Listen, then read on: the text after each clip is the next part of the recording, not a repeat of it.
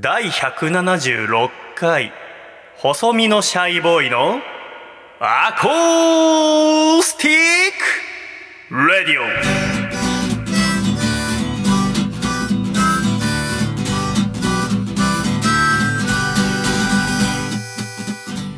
シャイ皆様ご無沙汰しております。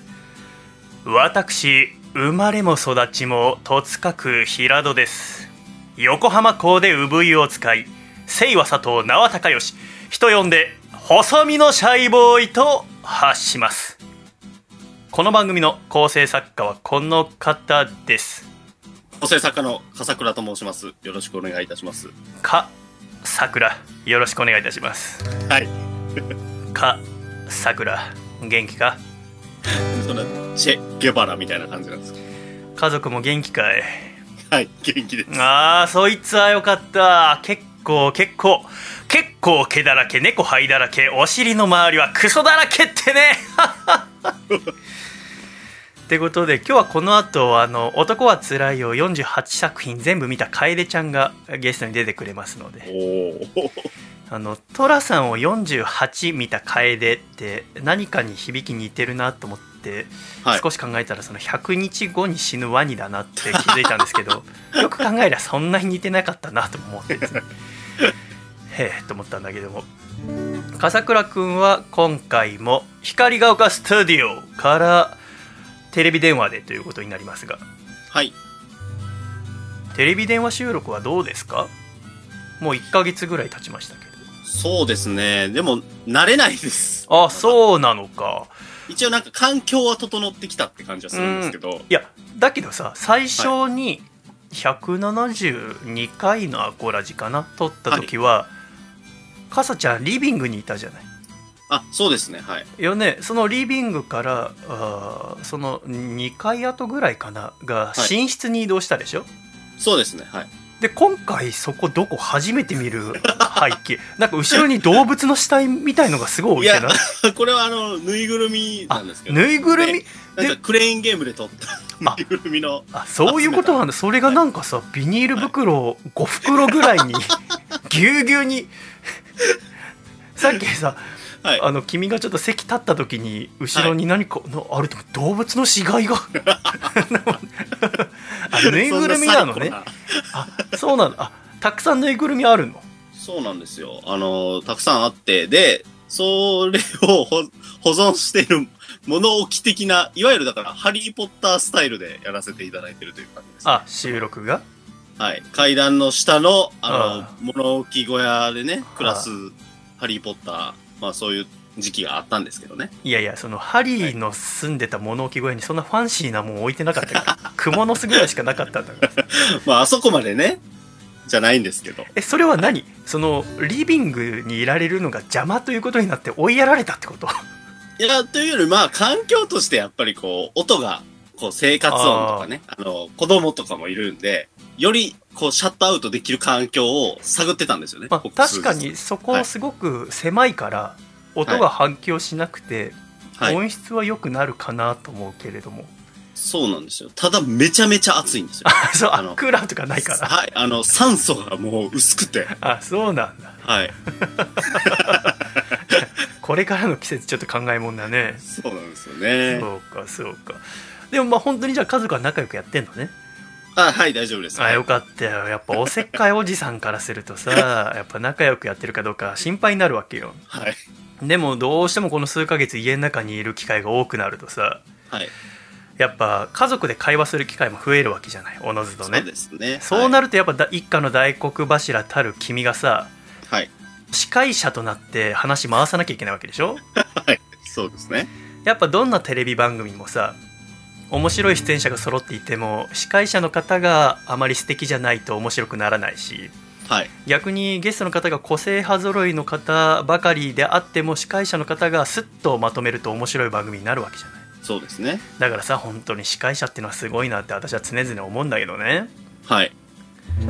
かさちゃんが思う今の日本一の司会者って誰ですか、今の日本一、うん、僕は有吉さんかなと思ってます。はあなるほどね。どんなとこが素敵だと思いますか、やっぱり、こう、なんていうか、司会者って、うん。意外と強引だったり、こう、うんわかる。つ強さとか、わかるわかる。無視して進めるみたいなところとか、わかるわかる。が必要だなと思ってて、それがありつつも、うん。なんかこう、ちょっと茶目っ気もある。あー可愛げっていうかね、そのなんかバランスみたいなのが、やっぱり、すごいなと思いながら見てます。ああそうなんだね。確かにね、はい。私も今かさちゃんが言った通りそのなかなかさ人の喋ってることをズバンって切って次のテーマに行ったりとかって度胸がないとできないと思うんだよね、そう。人間としての強さがないとさ。はい。で私が思う日本一の司会者はクリームシチューの上田晋也さんだと思ってる剛腕だから、そうですよね。どんな大御所の方にもさ強いワードでズバンっていうからさ。そうですね。私はよくやるなって前から思ってるんだけどね、あの去年オードリーの「オールナイトニッポン」にゲストで上田さんがお越しになった時にはい。若林さんがそのことについて質問してたのよ、上田さんってよくそんな大御所の人にもズバンっていけますねって。うん。それを聞かれた時に上田さんが「俺はもうお死んだ時に天国に行ける人間だとは思っちゃない」と。もうお目上の人にも失礼な言葉でどんどん話遮ってやってるような男だから地獄に行くようなやつだと思ってるとただその覚悟があってこうやって司会のようなことをやってるっていうのを聞いて深夜かっこいいなと思ったわけ 覚悟を持って笑いを取りに行ってるっていううん。だからかっこいいですね。逆にあの若手とかがその上田さんのことをいじってそのおでこがしわしわとか、はいはい。笑いあんま取ってないとかいじった後番組が終わってからあ上田さんさっきはいじってすいませんでしたとか言ってくるの大嫌いっていうね。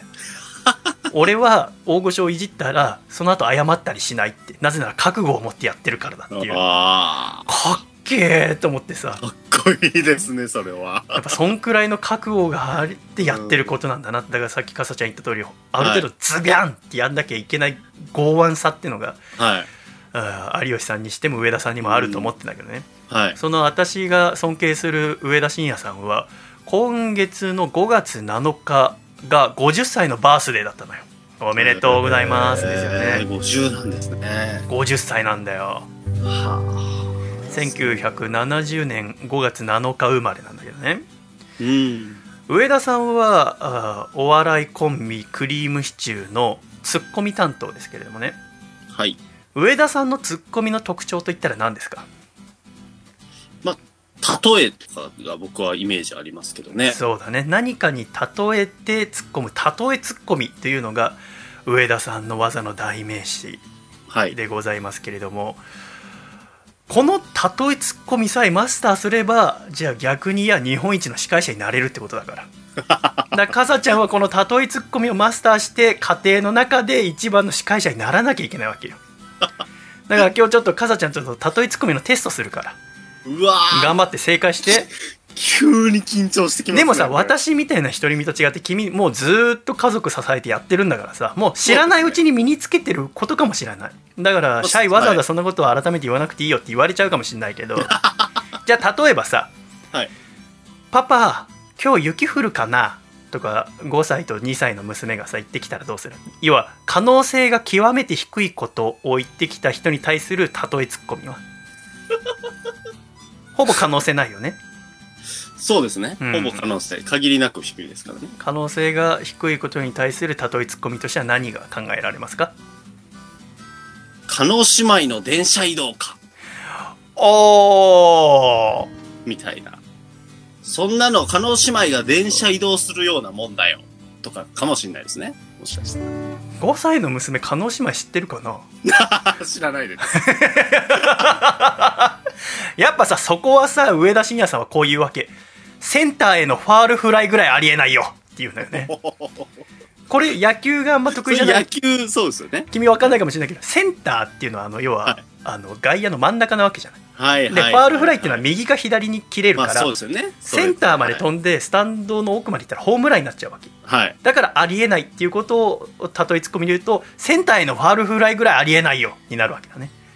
やっぱそこの、こう、万人に向けた、こう、例えの、やっぱプロですもんね。いや全然万人へ向けてないじゃん 上田さんの例えツッコミはニッチなとこに行くのがいいんだよ 野球とか。野球知らなきゃ分かんないんだから、はだからでもこれを例えば同じえー意味可能性が極めて低いことに対する例えツッコミで言うと港町で生まれ育ったのに魚嫌いっていうぐらいありえないよもあります、はいはいはいはい。えー同じ意味で、えー広瀬香美が夏の歌で売れるぐらいありえないよもありますねああ、面白いな。え韓国からキムチがなくなるぐらいありえないよもあります 上田さんすごいよね。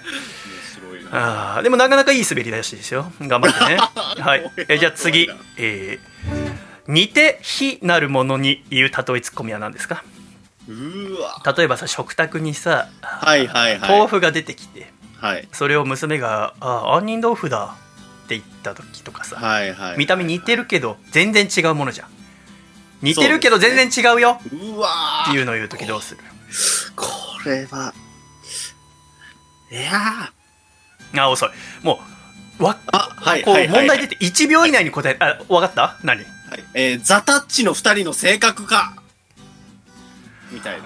はい。あーそう双子だけど、性格全然違う。あそうなんだ。なるほどね、はい。あでもそれはすまあごい。似てというかもうまんまですけど。でも悪くない。い非常にいいと思いますよ。あ、いいですか、えーはい。えでもザタッチの性格知ってんのかな？知らないと思いますね。そこはさやっぱ5歳児向けにこう言わなきゃいけないわけ。加藤愛とあと海ぐらい違うよ。ですね正解は。これはやっぱあの上田ファンはね、一番最初に思い浮かぶ例えツッコミはこれです。加藤愛とあと海ぐらい違うよ。これあの上田大学に入ったら最初の授業で習う。一 でまあ同じい意味の例えツッコミで言うとビキニとニキビぐらい違うよもありますね。新山千春と松山千春くらい違うよもあります。アン・ルイスとハン・ライスぐらい違うよもありますね。私が一番好きなのは USJ と UFJ の客層ぐらい違うよですね。バリエーションがやっぱすごいですね。すごい。ね。やっぱりその、ね、USJ と UFJ ぐらい違うよじゃなくてそうなんですよね。客層ぐらい違うよを入れることによって。こまで言える。考えさせられてすぐに笑えないっていうのがやっぱりいいですよね。ね。えじゃあちょっともっともっとじゃあズバンっていうやつにしようか。考えさせずに、はい。ズバンって。じゃあ例えば身勝手な要求をたくさんされた時の例えツッコミは。だからお父さんちょっとあれ買ってきて。お父さんあれやって。お父さんこれ持ってきて。とかんなんか身勝手な要求たくさんされた時に。はいはいはい。ズバンって一言で言って影分身使える忍者じゃない。あ悪くない。すごいね。さすがだね。お父さん忍者じゃないよ。とかってことだね、はいはいはいでもそれももっとズバンって言いたいよ。かぐや姫か。で終わりです。かぐや姫か。で終わりです。ああ、つ強いな。かぐや姫たくさん要求してくるからね。いやー、面白いな。じゃあ反対にその5歳の娘とかが何かしてもらいたい時に「ママあれやって」とか下の2歳の娘妹に「何々ちゃんやって」とか言ってパパが全然頼られてない時の例えツッコミは何ですか？うわー、なんだ？うわーパパ頼られてないな何々でももっと頼られるよえー、えー、正解は95歳のスタントマンでももっと頼られるよですね。いや、絶対出てこないな、それ。はい次、えーじゃあ娘が何か話してて何何何あでもやっぱこの話はいいや。って途中でやめた時。でも続きちょっと気になるじゃない？こっちとしちゃはいはいはいはい。でそのえ気になるよ。続き話してよ。って言ったんじゃなかなか伝わらないから。やっぱ例えツッコミでどんだけ気になるかっていうのを伝えなきゃいけないわけ。正解は両頬に口内炎ができたぐらい気になるよ。ですね 片方じゃないから。一個口内炎あるぐらい両方あるともうずっと考えちゃうでしょ。同じ意味だと靴の中に入った小石ぐらい気になるよ。もありますね。あー、気になる。わかる。あれ全然答えらんないじゃん。どうした？のいやいやいや頑張ってよ。できるよ。傘ちゃんならできるよ。ちょっと前半順調だったのにな。じゃああらぬ疑いをかけられた時の例えツッコミは？例えばさ、え ーテーブルの上にあったお菓子パパ食べたでしょはいはいはい、はい。娘2人と嫁さんとかからさ絶対パパだよ食べたのでも君は食べてないわけそうですね。あらぬ疑いをかけられた時なんていういわゆる冤罪を例えるわけですよ。だけどさはい今までの君だったら食べてないっつってんでしょって怒ったりするかもしれないけど、通にね。はい、そうでもそんなんじゃダメなわけやっぱさそうですよね。それ空気悪くなりますよね。正解はこんなにぐしょ濡れの濡れ衣初めてだよ。ですね。ああすごい。すごいな。濡れ衣だよは普通でしょ？そうなんですよね。こんなにぐしょ濡れの濡れ衣初めてだよ。ぐしょ濡れか。でもし決まったら上田さんっぽい笑い方してください。ガッって言ってください。こんなにぐしょ濡れの濡れ衣初めてだよ。ガッって言ってください。はい。あじゃあ会話してって妹とかがあ娘とかが「はい。あーあれ買っとけばよかったな。なんであの時買わなかったんだろう。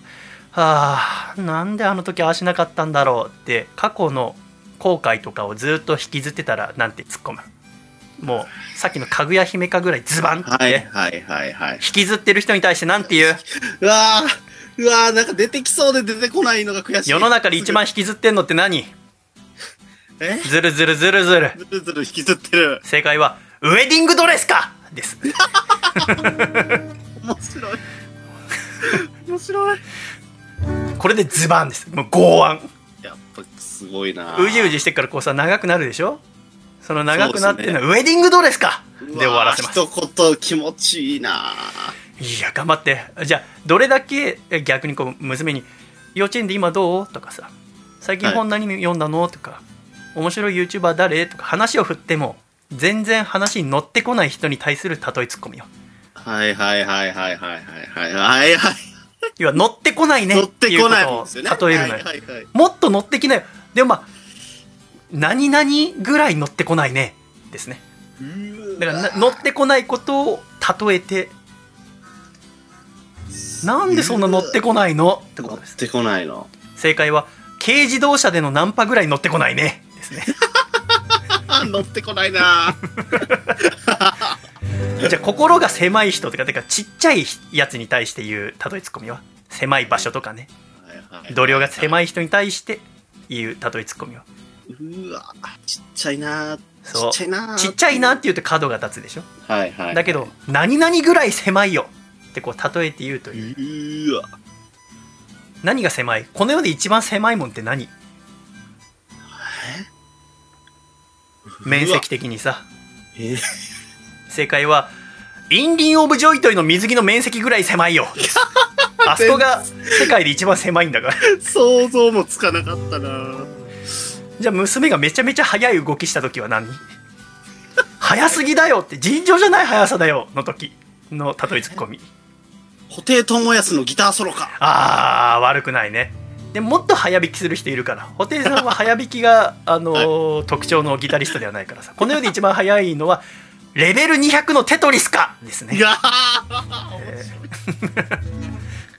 面白い。なえーじゃあちょっと寂しい時自分がちょっと拗ねてる感じを出す時に例えばじゃあ家族4人で会話してるのにさ自分だけ話に置いていかれることこれから増えると思うよ。君男だけどさ。だからメイクの話とかさ。はいあとまあ何？えー男性タレントの話とかもししてたらさはい疎外感とか感じると思うわけ。でその時さツーンとしちゃいけないのやっぱり。そうですね。だけど会話に入りたい。入れてっていう時に入れてって言うと直接的すぎるからここで例えツッコミをするんだよね。うわ家族4人で会話をしてるのに自分だけ話に置いていかれた時の例えツッコミは？えー、この大縄入るタイミングって？みたいな。えっ、と大縄跳びのあのあこの大縄入るタイミングいつだか教えてってこと、はい。ああ悪くないね。君やっぱすごいね。浮かばないいやいやよそんな正解はあれ？パパトークの単身赴任してたっけ？ですね。うわ あーじゃああ性格が暗い人に対する例えツッコミは？なんか落ち込んでたり暗い人に対する。暗いなあ暗いなあお前。何々か。ですね。うえー、電池切れか。何？電池切れか。ああ悪くない。正解は暗いな。江戸時代の夜か。ですね。見たことないはずだけど。そうですね。見たことない電はず気とかないから。でもなんとなくわかる。じゃあさテレワークとかしててもさ原稿とかはさ、ワードとかで送られてくるでしょ？はい。でテレワークしててこう画面いっぱいにこう何人か出てって、じゃあ今からデータ送りますってデータ送られてきた時100枚とかあったらすごい長いじゃん。はい。で長いですねって言ったら角立つでしょ？はい。この時に言う例えツッコミは？うーわー。えっ、と村上春樹の小説家。ああでも短編集もあるからね全然。女のいない男たちっていう短編集先週読んだけどすごい面白かったけど。だからそれだとだから頭に浮かぶのがさ私は一番最近読んだ村上春樹作品はその短編集だからすごく短いと思っちゃった。答えは京都議定書かですね。がここまでで正解です あこれ私があつい3週間前ぐらいに使った例えツッコミですけど物事が遅れてることに対する例えツッコミはだからこの間、あはいはいはい。友人のガンちゃんって子が電話してきて、今の僕のマイブーム「ハリー・ポッターなんすよ」って言ってきた時に遅いじゃない。だって私にとってブームは15年前にあったから。そうですね。遅いよ。何々くらい遅いよっていう例えツッコミです。いやー、何々くらい。これはちなみに上田晋也さんの例えツッコミの中でもトップ5に入る有名なものです、うわ。えうわ。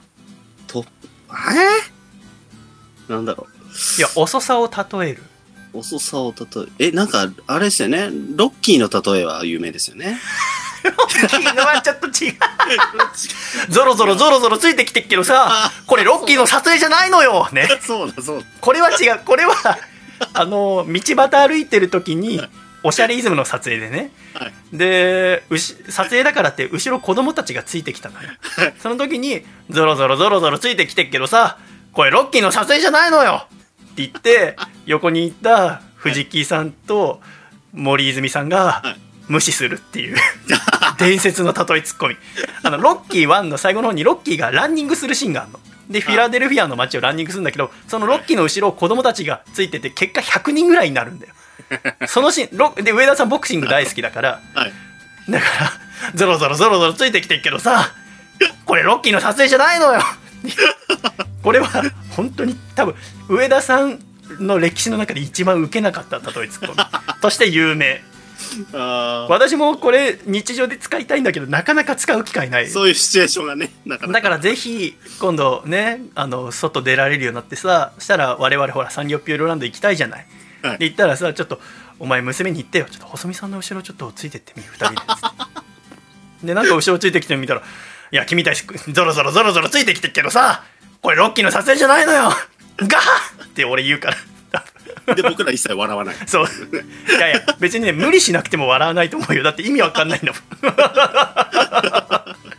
そうそう。だからそれじゃない、えー遅れてることに対する例えツッコミは「お前遅れてんな。11月に冷やし中華始めましたぐらい遅いよ」です、あー、なるほど。わかりやすいな。ー。えー同じ意味では「お前んとこでは今更フラフープ大流行か」もあります、うわえー他にも「お前んちではいまだに情報源回覧板か」ってのもあります スマートフォンとか普及してんのにいまだに情報仕入れるニュースソースは回覧板しかないの？ー。なるほど。っていう例えツッコミですね。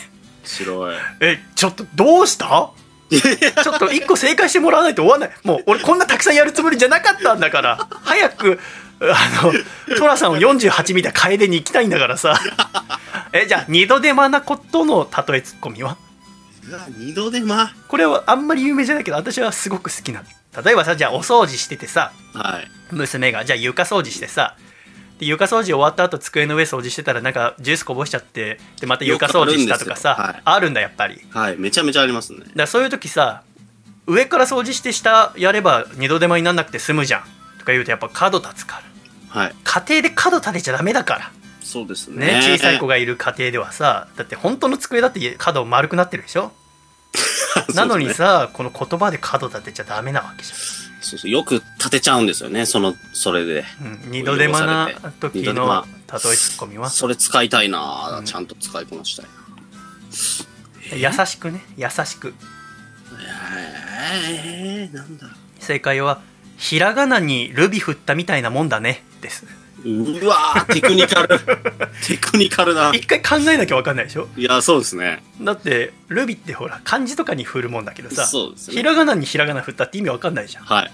二度手間だな。まあ似たやつだとライス定食かってのもありますあー、はいはい。ご飯どんだけ食べたいんだよみたいなまあこれはちょっとまあ意味ちょっとずれるっちゃずれるんですけどでもインテリジェンスですね。そもそもじゃあ昔は良かったな本当に前は良かった昔戻りてえなってやたら過去を振り返る人に対して言う例えツッコミはうわ振り返りすぎだよ何々かですうわ。この世で一番あわかりました、わかりました。何？振り返りすぎだよ。トレンディードラマか。あ、違う。あ、違う。違う。トレンディードララマってそんな振り返るの？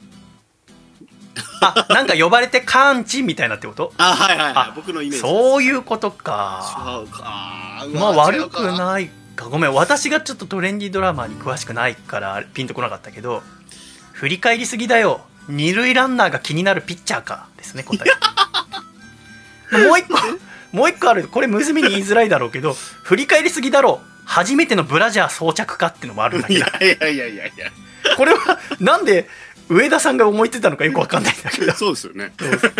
これはあのクリームシチュー後入門っていうオフィシャルの本にも書いてあるんでね。これちょっとどういう状況で生まれたかはぜひ調べてほしいです。そう。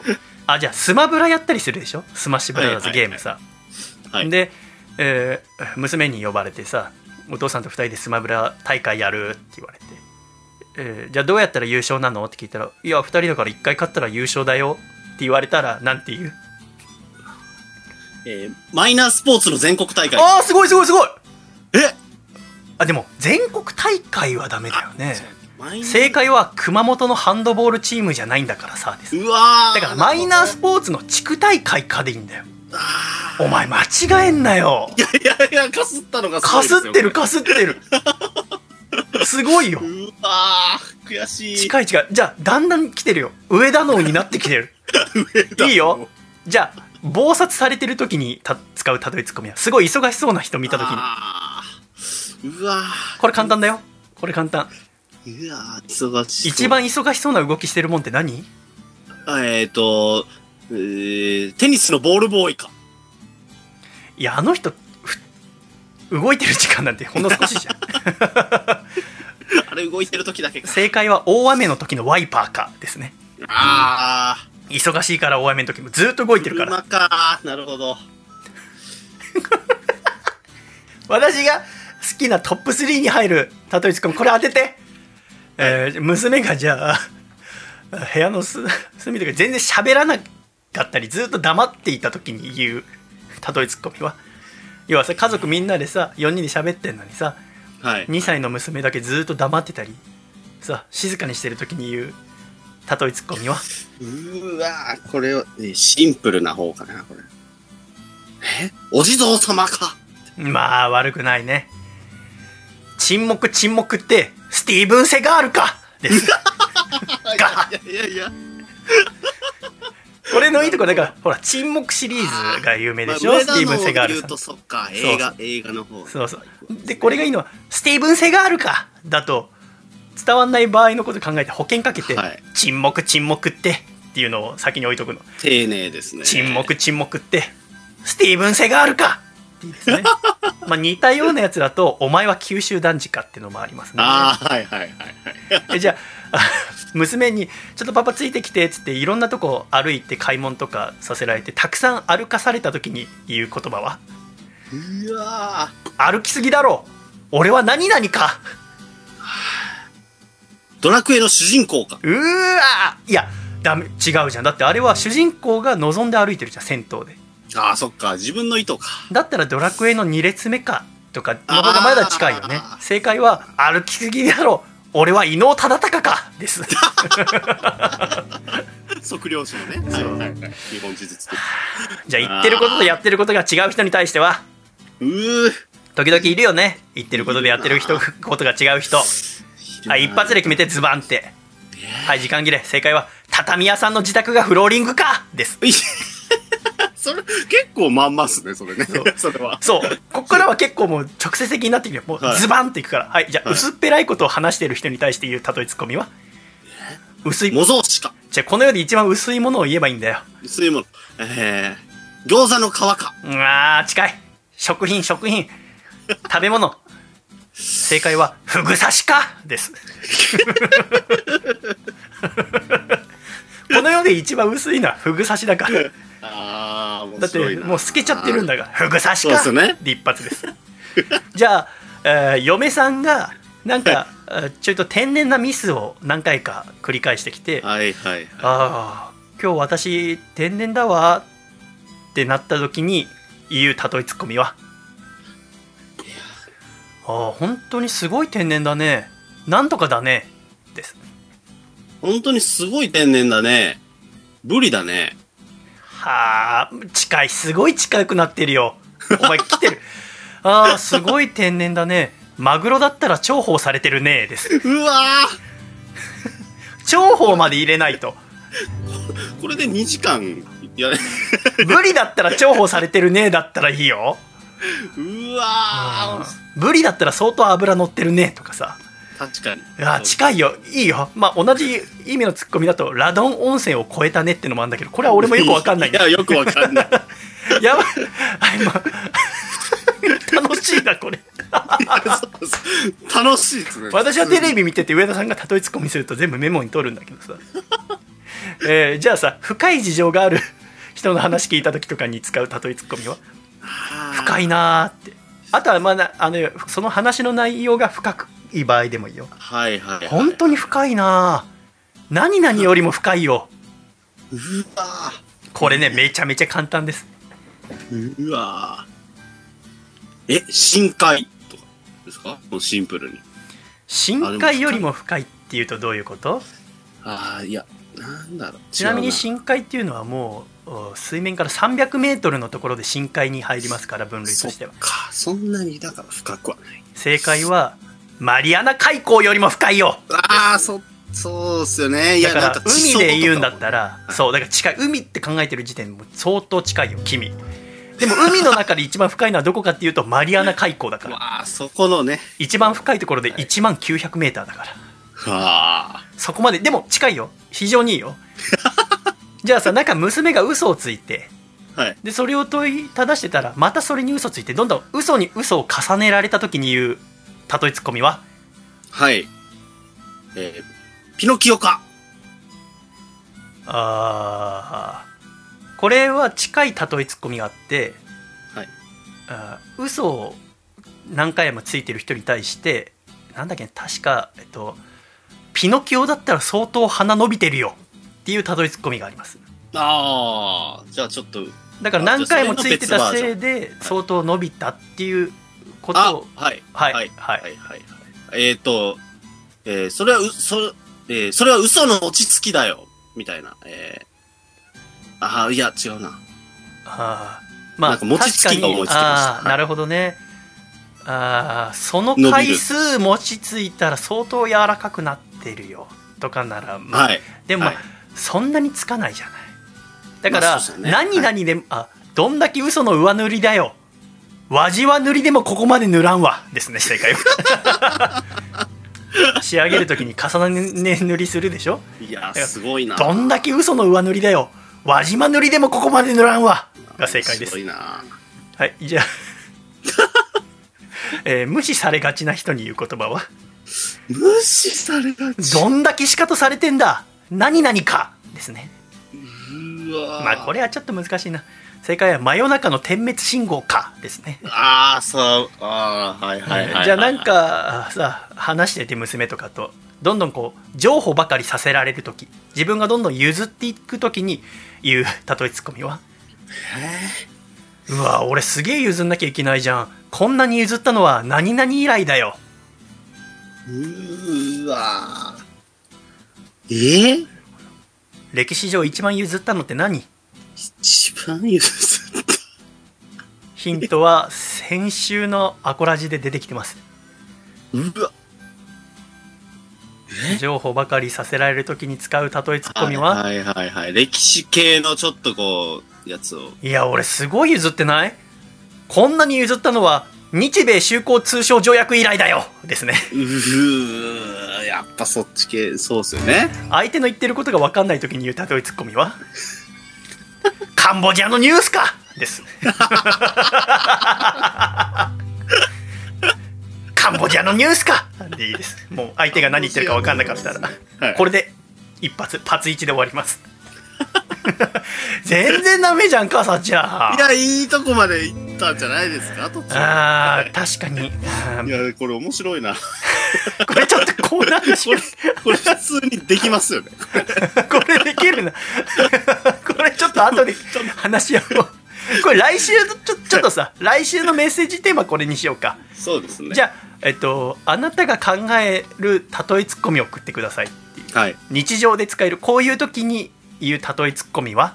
そうですね。っていうクイズ形式でで やりましょう ぜひちょっと例えツッコミ考えてほしいかさちゃんもちょっと考えてみてくださいそうですね。はい。えーまあ、これをマスターして日常で使えるようになればあの上田晋也さんのように日本一の司会者になりますから ただ初注意としては私はこの例えツッコミを上田さんのラジオを聞き始めた15歳の時から使っているのでもう16年ぐらい使い続けているんですけども大げさじゃなくて本当に一回もこれで人を笑わせたことがありません。本当です。私はこれずーっと日常で使い続けてる実家にいた時も一人暮らししてもも寮暮らししてもその後人と一緒に暮らしても時々つい使っちゃうんだけど一回もこれで笑わせたことないからやっぱ相当な腕がないと使えないこれ。そうですね。だからぜひ頑張ってほしいで皆さんに来週メッセージテーマでこういう例えツッコミどうですかっていうのを教えていただきたい。どんどん開発していこう、そうですね。だんだんねでもやっぱ上田さんも例えツッコミを使う頻度は少なくなってんだよ、うん。30代の時とかと比べて。はい。でもやっぱこの50代の深夜上田ますます楽しみだなと思ってんだけどね。そうですね。あの そうだね。だから、まあ、かさちゃんもどんどん使ってみてねはい。私 今思い出したけどあの前に人と一緒に住んでた時にはい。「えー高吉じゃあえー5時に駅前集合ね」って言われて「はい」って言って、はいえーまたちょっとしてから「今日5時に、えー改札前集合だからね」って言われてでまた出がけに「今日5時に駅前集合なの忘れてないよね」って言われた時に「重ね重ね言ってくるねミルフィーユか!」って言ったことあったけど全然笑ってなかったもんね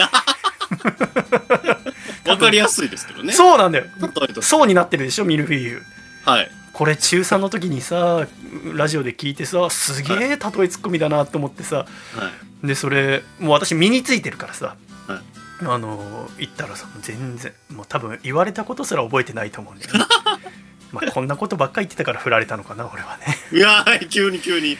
第176回細身のジャイボのアコースティックラジオ今週も最後までごゆるりとお楽しみください。では今週の1曲目に参りましょう。猪木谷先生とシャイでロックバンドを組もうぜ。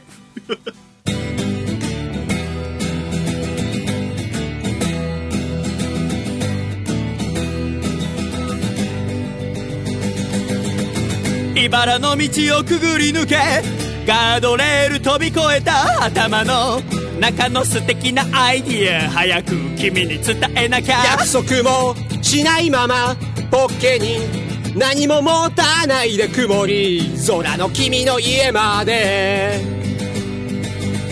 どうしても今やりたいんだたった一晩たった一曲。どうしても今なんだやりてえんだ。やりてえんだ。ロックバンドを組もうぜ。俺とあんたで。夜の隅々を幸せで埋めよう。ロックバンドを組もうぜ。俺とあんたで。世界中の時計の針を少しだけ止めよう。ロックバンドを組もうぜ。俺とあんたの二人で。おや？どうしても今やりたいんだ。たった一晩たった一曲。どうしても今なんだやりてえんだ。やりてえんだ。榎木屋勝正ロックバンド。を組もうぜ。俺とあんたで夜の隅々を幸せで埋めよう。ロックバンドを組もうぜ。俺とあんたで世界中の時計の針を少しだけ止めよう。ロックバンドを組もうぜ。俺とあんたの二人で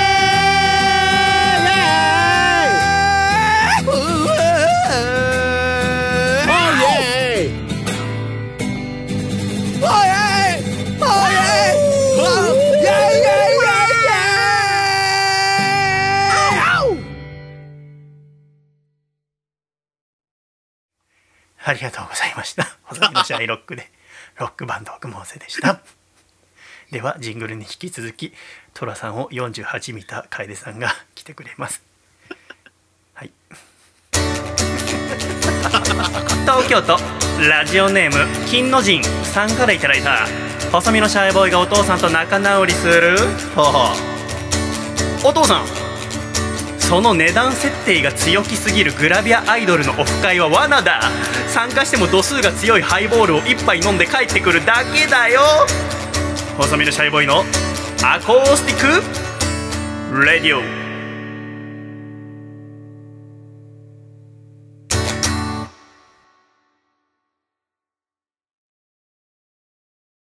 カエデのハッピーメイプルタイム。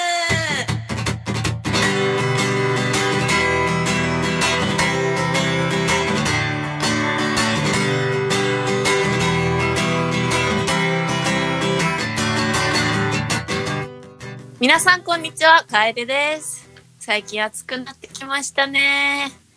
こう、ちょっと窓開けて過ごすと、ちょうど風が入って気持ちいいぐらいの季節ですね。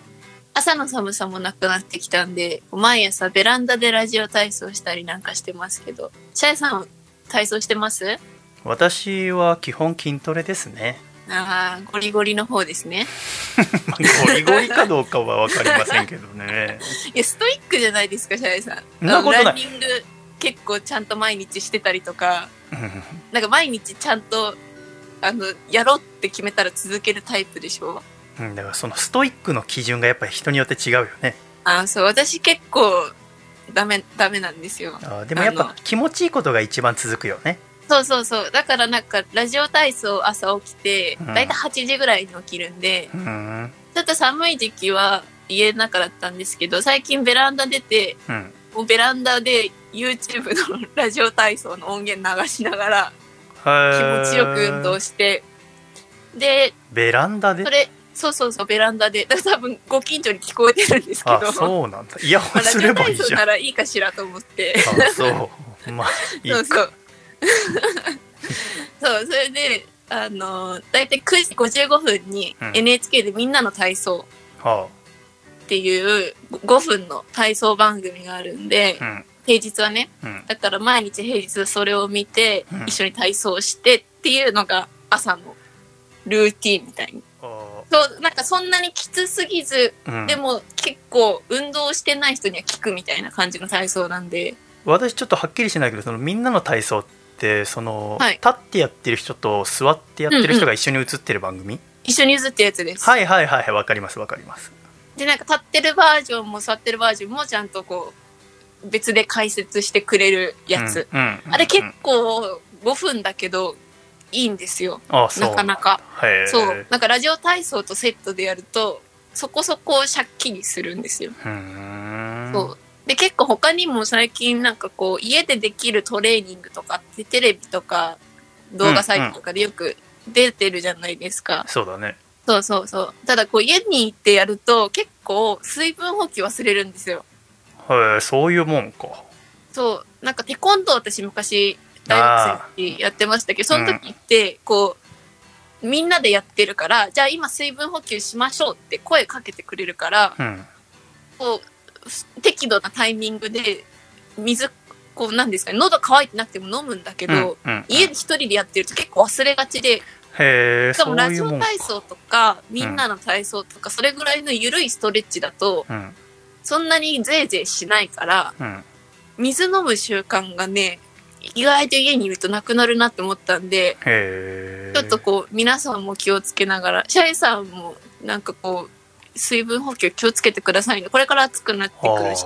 そうだねそう。言われて家にみればいるとなそうだねかなか、うん外に出るとね、飲み物買ったりとかするからう、ん意識して飲みますけど、家にいると結構忘れがちだなって思うんで、なるほどねそうそう、喉乾いてなくてもお茶とか水とか飲むようにしてるんで、皆さんもそういうこと気をつけながら元気に過ごしていきましょうね。はーい 今週ですね、私、あの、男は辛いよ。うんをネットフリックスで見始めたんですよ。あネットフリックスにあるんだねそうそうそう、ネットフリックスに49本上がっていて、で、去年新しく作られたものが含めると全部で50本あるんですけど、うんまあ、手始めにこう、1作目から順番に見ていこうと思って、まあねで50まあ作あって38作目から見る人いないからね。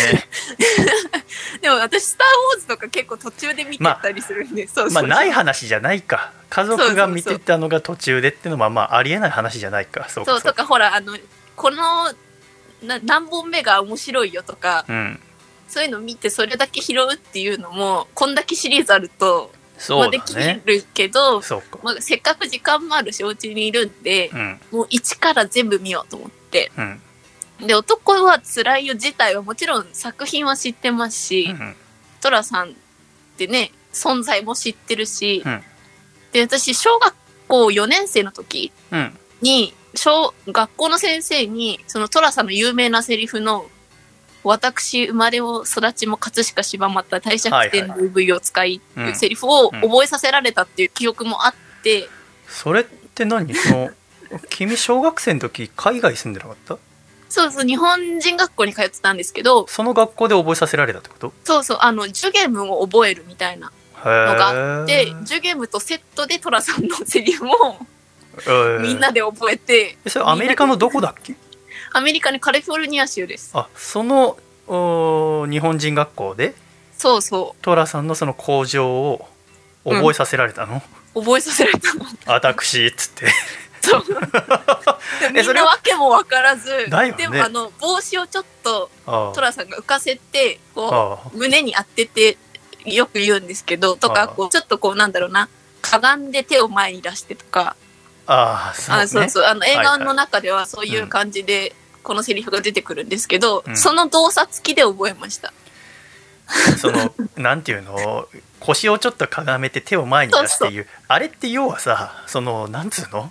そのヤクザものがその自分の自己紹介する時のやり方なのよ。その当時。だからそんなことは全く知らずに。その、小学生がやるようなことではないと私は思うけど。で、しかもその時は、その男は辛いよとか、トラさんっていうものと結びつかずに、このセリフだけ覚えてて、で後々、男は辛いよの、こう、なんか情報とかがね、大きくなって入ってきた時に、ああ、あの覚えたセリフって、男は辛いよのトラさんなんだっていうのが結びそうそう。だから意外とこう、まあ、縁がない作品ではないなというのもあって、そうね。要は義務教育中にこの私生まれも育ちも葛飾柴又ですってカリフォルニアでやってたってことでしょ？そうそうそう。じゃあもうエリでートじゃん。先生もなんか いやそこはもっと貯めるとかわたうん。私じゃなくて私だとか。ああ言い方もオリジナルじゃダメなんだ。そのちゃんと寅さん風にやらなきゃそいうけないんだ。そうそう寅さんあのしかも寅さんの本物の映像をを見ることなく先生の指導で。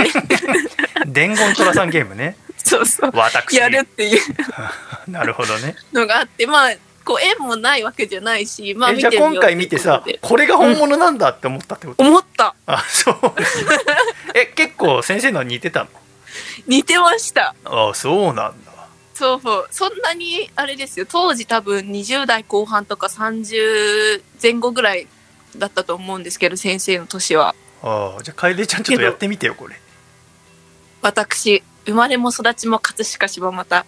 帝釈天で舞を使い、生は車、縄虎次郎。人呼んで風天の虎と発します。ああ多分もういや全部合ってるよ合ってるけどもういそれじゃ多分カリフォルニアの先生の合格点は出ないよ私生まれも育ちも葛飾柴又です。あ大百戦で産湯を使い生は車縄虎次郎。人呼んで風天の虎と発します。うままいでやらない。と 俺がっていかないといけないからめちゃくちゃうまい発しますが終わったら私すごい俺がに入るからダメだダメだって言われ続けてたんですよ。あそうだったんだそうそうそう。まあ簡単に合格点出されても困るけどねこれ で、この1週間でああ8本見ました。ああなるほどね男はつらいよ。うん1作目からうん8作目の男はつらいよ、虎次郎恋歌まで。ああはいはいはいはいうん。うんで、こういろいろね、こう見てみて、うんまあ知らないことだらけだったんですけど、もうたくさん思ったことがあったので、うんちょっと今日はこのテーマでお送りしたいと思います。楓はつらいよ。ということで、はい男は辛いを見て、面白いって思ったことを3つ今日はご紹介したいと思います。はいまず1つ目。江戸弁がかっこいい。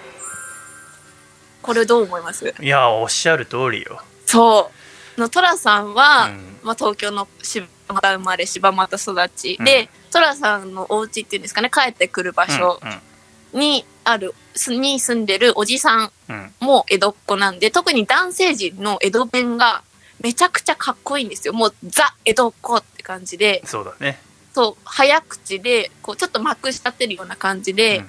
で、たまに巻き舌になるような。そうね話し方。で、特に私が好きだったのが、うん柴又の草団子そのおじちゃんの言う、うんおら知らねえよっていうセリフと、うんあと、バカだね、あいつはっていう。バカだねあいつは本当にバカだよね。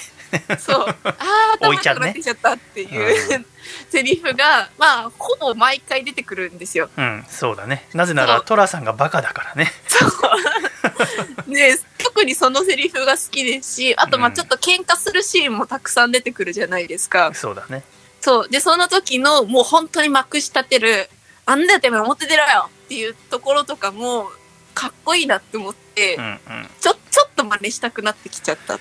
あの表出ろよってさその喧嘩の時の上トークだと思うけどはい。実際に表出る人あんま見たことなかったんだけどトラさんたちはすぐ表出るんだよね すぐ表出る。その庭というかさそうそうそう。あの、ね、裏庭みたいな縁側のところに、すぐ出てってすぐ喧嘩する。うん、で結構そのトラさんがおいちゃんに手痛くやられるとことかあるからねそう最初の方とそうそう。か羽交い締めにされて。そう。そうそうで、こう、裏に住んでる工場のうん。寮の男の人たちとかも出てきて、うん。みんなでこう、ごちゃごちゃになりながら喧嘩してるシーンとかも、喧嘩してるシーンなのに、まあちょっとコミカルだったりもしますし、うん。まあなんせ江戸弁がかっこいいんですよ。そうだね。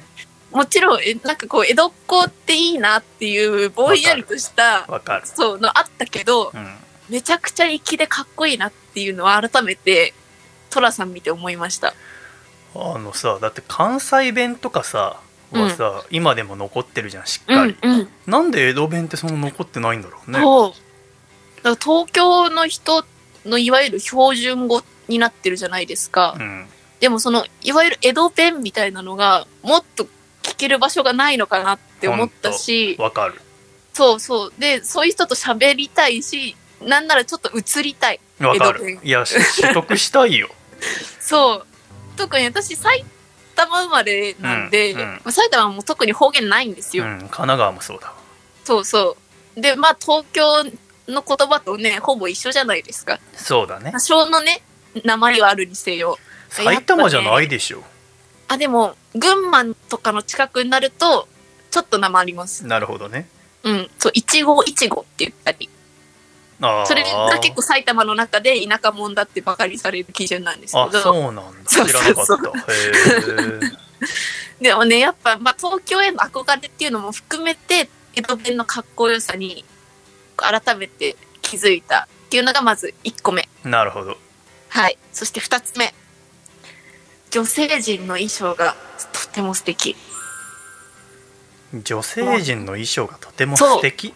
そう。はあのー男は辛いよの、おそらく時代的にだと思うですけど、着物を着てる人と洋服を着てる人が混ざってるんですよね。あ大体、ね。まあ若い人は洋服が多くて、で、まあちょっと年いってる人とか、う。ん田舎の方だと着物着てることが多くて、確かに寅さんの妹のさくらはいつも洋服だけど、そう、でもたまに着物を着てたりとか。そうだねそうだねそうそうそう。あれだからおばちゃんのやつを着たりしてるんだろうねうん。で、それも、こう、どちらも混ざってるっていう感じもすごく素敵だったし、うんで、特に洋服がやっぱり今見るとレトロでうん可愛らしいなって思うし、へでえ特に好きだったのが、あの、女性陣のスカーフ。あの、雨の日に洋服を着てる女の人が、うん。多分髪型を崩さないようにだと思うんですけど、うん。傘を差してるのに、うん。頭にスカーフ巻くんですよ。ちょっとこう、なんだろうな、三角巾かけるような感じで。はい。で、それがすごく可愛らしくて、で、まあ、レトロさもあるし、可愛いし、真似したくなって、私は昨日ネットでスカーフを買いました。えー、俺そこは見たことなかったなあ、あんまり。本当に？雨のシーンとか見ると、で、こう、特に雨のシーンで、女性が、あの、草団子屋さんに入ってくるシーンとかうん、うん、見てると結構出てきます。ああそで、それがね、なかなか素敵で、で、こう、部屋に入って傘を畳んで、スカーフを外して、話し始めるっていう。うんまあ、要はうん。男の人が帽子を取るような感覚だと思うんですけど、はいはいこのスカーフの使い方も可愛かったし、まあ、洋服とか、あとはまあ、家具とかもそうですけど、すごくレトロで可愛いなって思いました。ここはなんか多分、シャイさんとは、が多分見てないだろうなって思ったところ。うん見てない。見てないな。すごい可愛いなっていうのは、もうい最初の男は辛いよ。うん。の時から思ってて、うんで、ほらよそ行きっぽい、ちょっと綺麗な、おしゃれなブラウスだったり、うんこう街歩く時のこうラフな格好でエプロンしたまんま街歩いてたりとか、うん。そういうのもすごい可愛らしいなって思ったし、うん。真似できるところはしてみたいなっていうのは。まあ今なかなかね、おしゃれして外出るってことないですけど、うん。でもこう、なんか外に出られるようになった時のために、と思って、出られるようになったら寅さんファッションになってんの、う、トラさんの女性陣ファッション。うん、うん。雨の日はだから私は頭にスカーフ巻こうと思って。ああいいね。俺もじゃあ腹巻きして外出るようになろうかな寅さんの真似して。首から下げセッて。ト履いて。うん。あ、でも私、あの、トラさん見て、首から、あの、なんか物下げるようになったんですよ。桃っていうかあれお守りだろ？あ、お守りなんだけど、巾着まあなんか袋みたいな、お守り、なんかそこまで真似するのもなと思って、あ。で、なんか、ちょっと長めのネックレスに、あの、五円玉を入れ、あの、通して、下げて、はあ。したらなんか金属アレルギーかなんかで、あの、胸元めちゃくちゃ赤くなっちゃって。で、なんかね、あと、トラさんって右手の薬指に指輪をしてるじゃないですか。うん、金の指輪ね。そう、あれも真似したくて、え。ー似たようなのを今探してます。へえもだから結構ファッションを真似したくなってきた。ういやさっき寅さんじゃなくて女性陣のって言ってたけども寅さんの方じゃん。だってその真似。でもトトラさんにはなりたくない。さくらの真似すりゃいいじ まあ、さくらの衣装も可愛いし、あと特に、あの、今よりもすごく髪型とかもかっちりセットしてたりするから。ゃん、そうですね。そうそうそう。すごい可愛いなって思うけど、そのと、トラさんイズムもちょっと入れたくなって。私は寅さんみたいな帽子かぶりたいんですよねあなかなかいいのがなくてね、ー。うんうんうんうん。うん探してるけど似合いそうですよ。いやかぶりたいね、似合いそう。あじゃあそこファッションに注目したんだそう。ファッションもいいなって思いました。うんで、着物をこう普段着として着てるっていうのもまたいいいやなって思う。それはだって私も普段から着物を着る人になりたいなと思ってるわけうん。うんせっかく下町に住んでるしねうんうんだからややっぱ今の時代浮くでしょちょっと。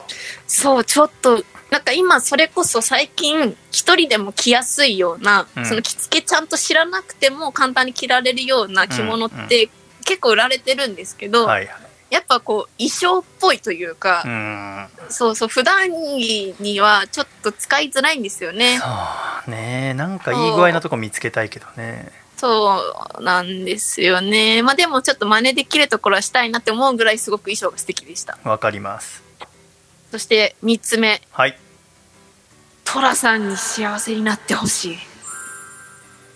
もう、まあ、まだ私は8作しか見てないので、うん最後まで見てないですから、はトラさんがこれからどうなっていくのかっていうのも見れてないんですけど、あうんまあ、まず1作目の男は辛いよって、トラさんの妹さくらの話なんですよね。そうだねそう。で、トラさんのせいで縁談がダメになってしまったりして、そうだね最初すごい嫌な人だなって思ったんですよ。ああそうだねこうなんかちょっと、なんでだよって思うところがあったんですけど、うんこう、見進めていくうちに、こう気づくわけですよ。あ、トラさんの周りの人どんどん幸せになっていくじゃん。うんうんうんで、もちろん桜も一作目の終わりには、あの、すごく幸せになって暮らしていくんですよね。うんで、ただ、その代わりに寅さん自身は、ちょっと悲しい思いをして旅に出ていくっていうエンディングうんがまあテンプレじゃないですか。そうですね。そう。だから見ていくうちに、こう、どんどんトラさんに対してのこう愛というか、うん。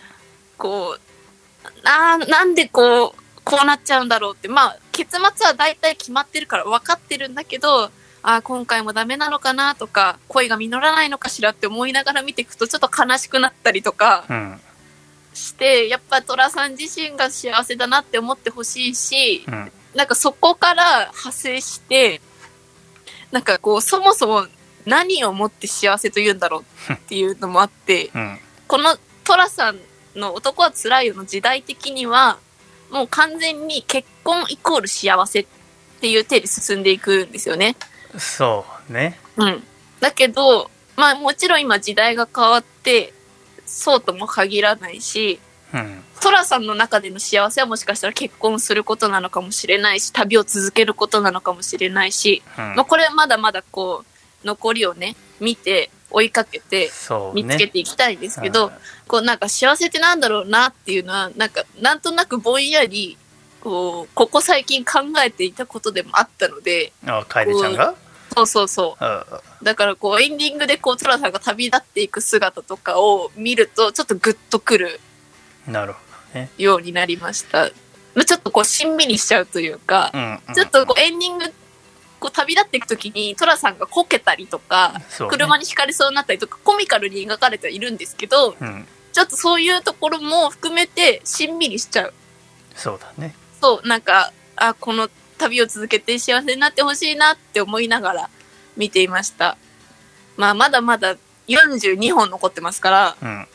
まあ、トラさんとかトラさんの周りの人たちの幸せを見ながら、まあ、自分なりの答えが出せたらいいなぁ、なんていうことを今週は思ってました。はい。さて、ここで一曲お届けしたいと思います。狭間律史さんと野月ひろとさんで、マニックパニック。Yeah! 俺らがマニックパニックマニックパニック!マニックパニックパニックパニック The best パ俺がマニック。俺がマニック。マニックパニック。Let's go! バイトの初日は大変で。でも取らないから怒られて。タウンワークで電話して。髪型自由のはずなのに。明日までにそれ。黒くしてきてね。おい！マニックパニック買ってきて。マニックパニック買ってきて。バイトの2日目まだ楽で。品出しのホットちょい苦手。レジのあの子が可愛くて。見てたらほっとくらんできて。俺あの子とやったことあるよ。あと明日までに色黒くしてきて。ねおいマニックパニック買ってきて。いいからマニパニ買ってきて。誰でもいいから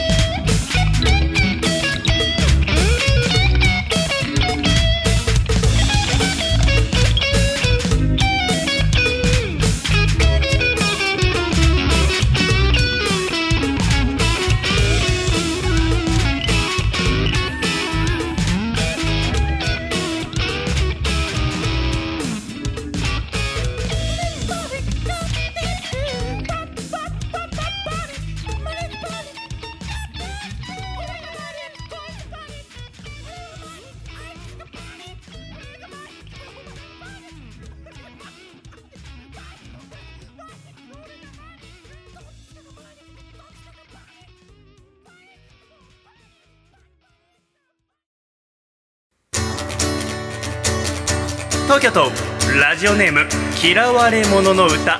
さんからいただいた細身のシャイボーイがお父さんと仲直りする。お父さんデュエルしようぜ。細身のシャイボーイのアコースティックレディオ。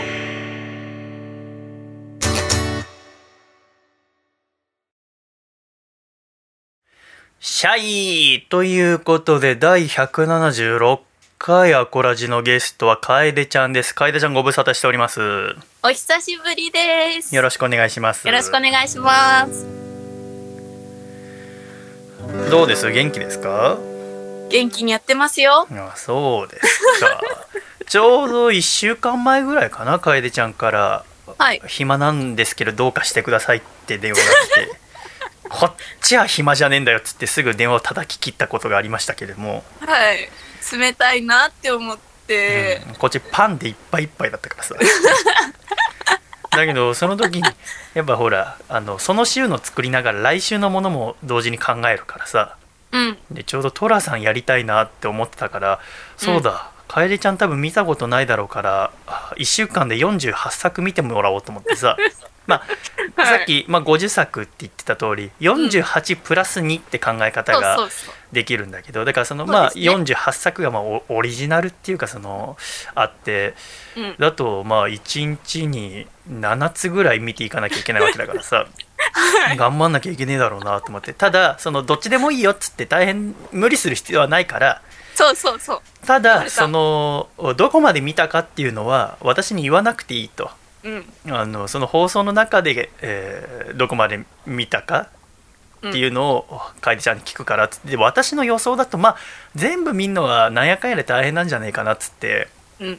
ただその最後にお話ししたのがあー5日前か6日前ぐらいそうでかなすね。だから残り6日ぐらいの時点で6作見たって言ってたからそうそうそう。じゃあこっからで土日で頑張りますっつってたからおあおそらくじゃあ323作ぐらいまでかなと思ってたら8って何？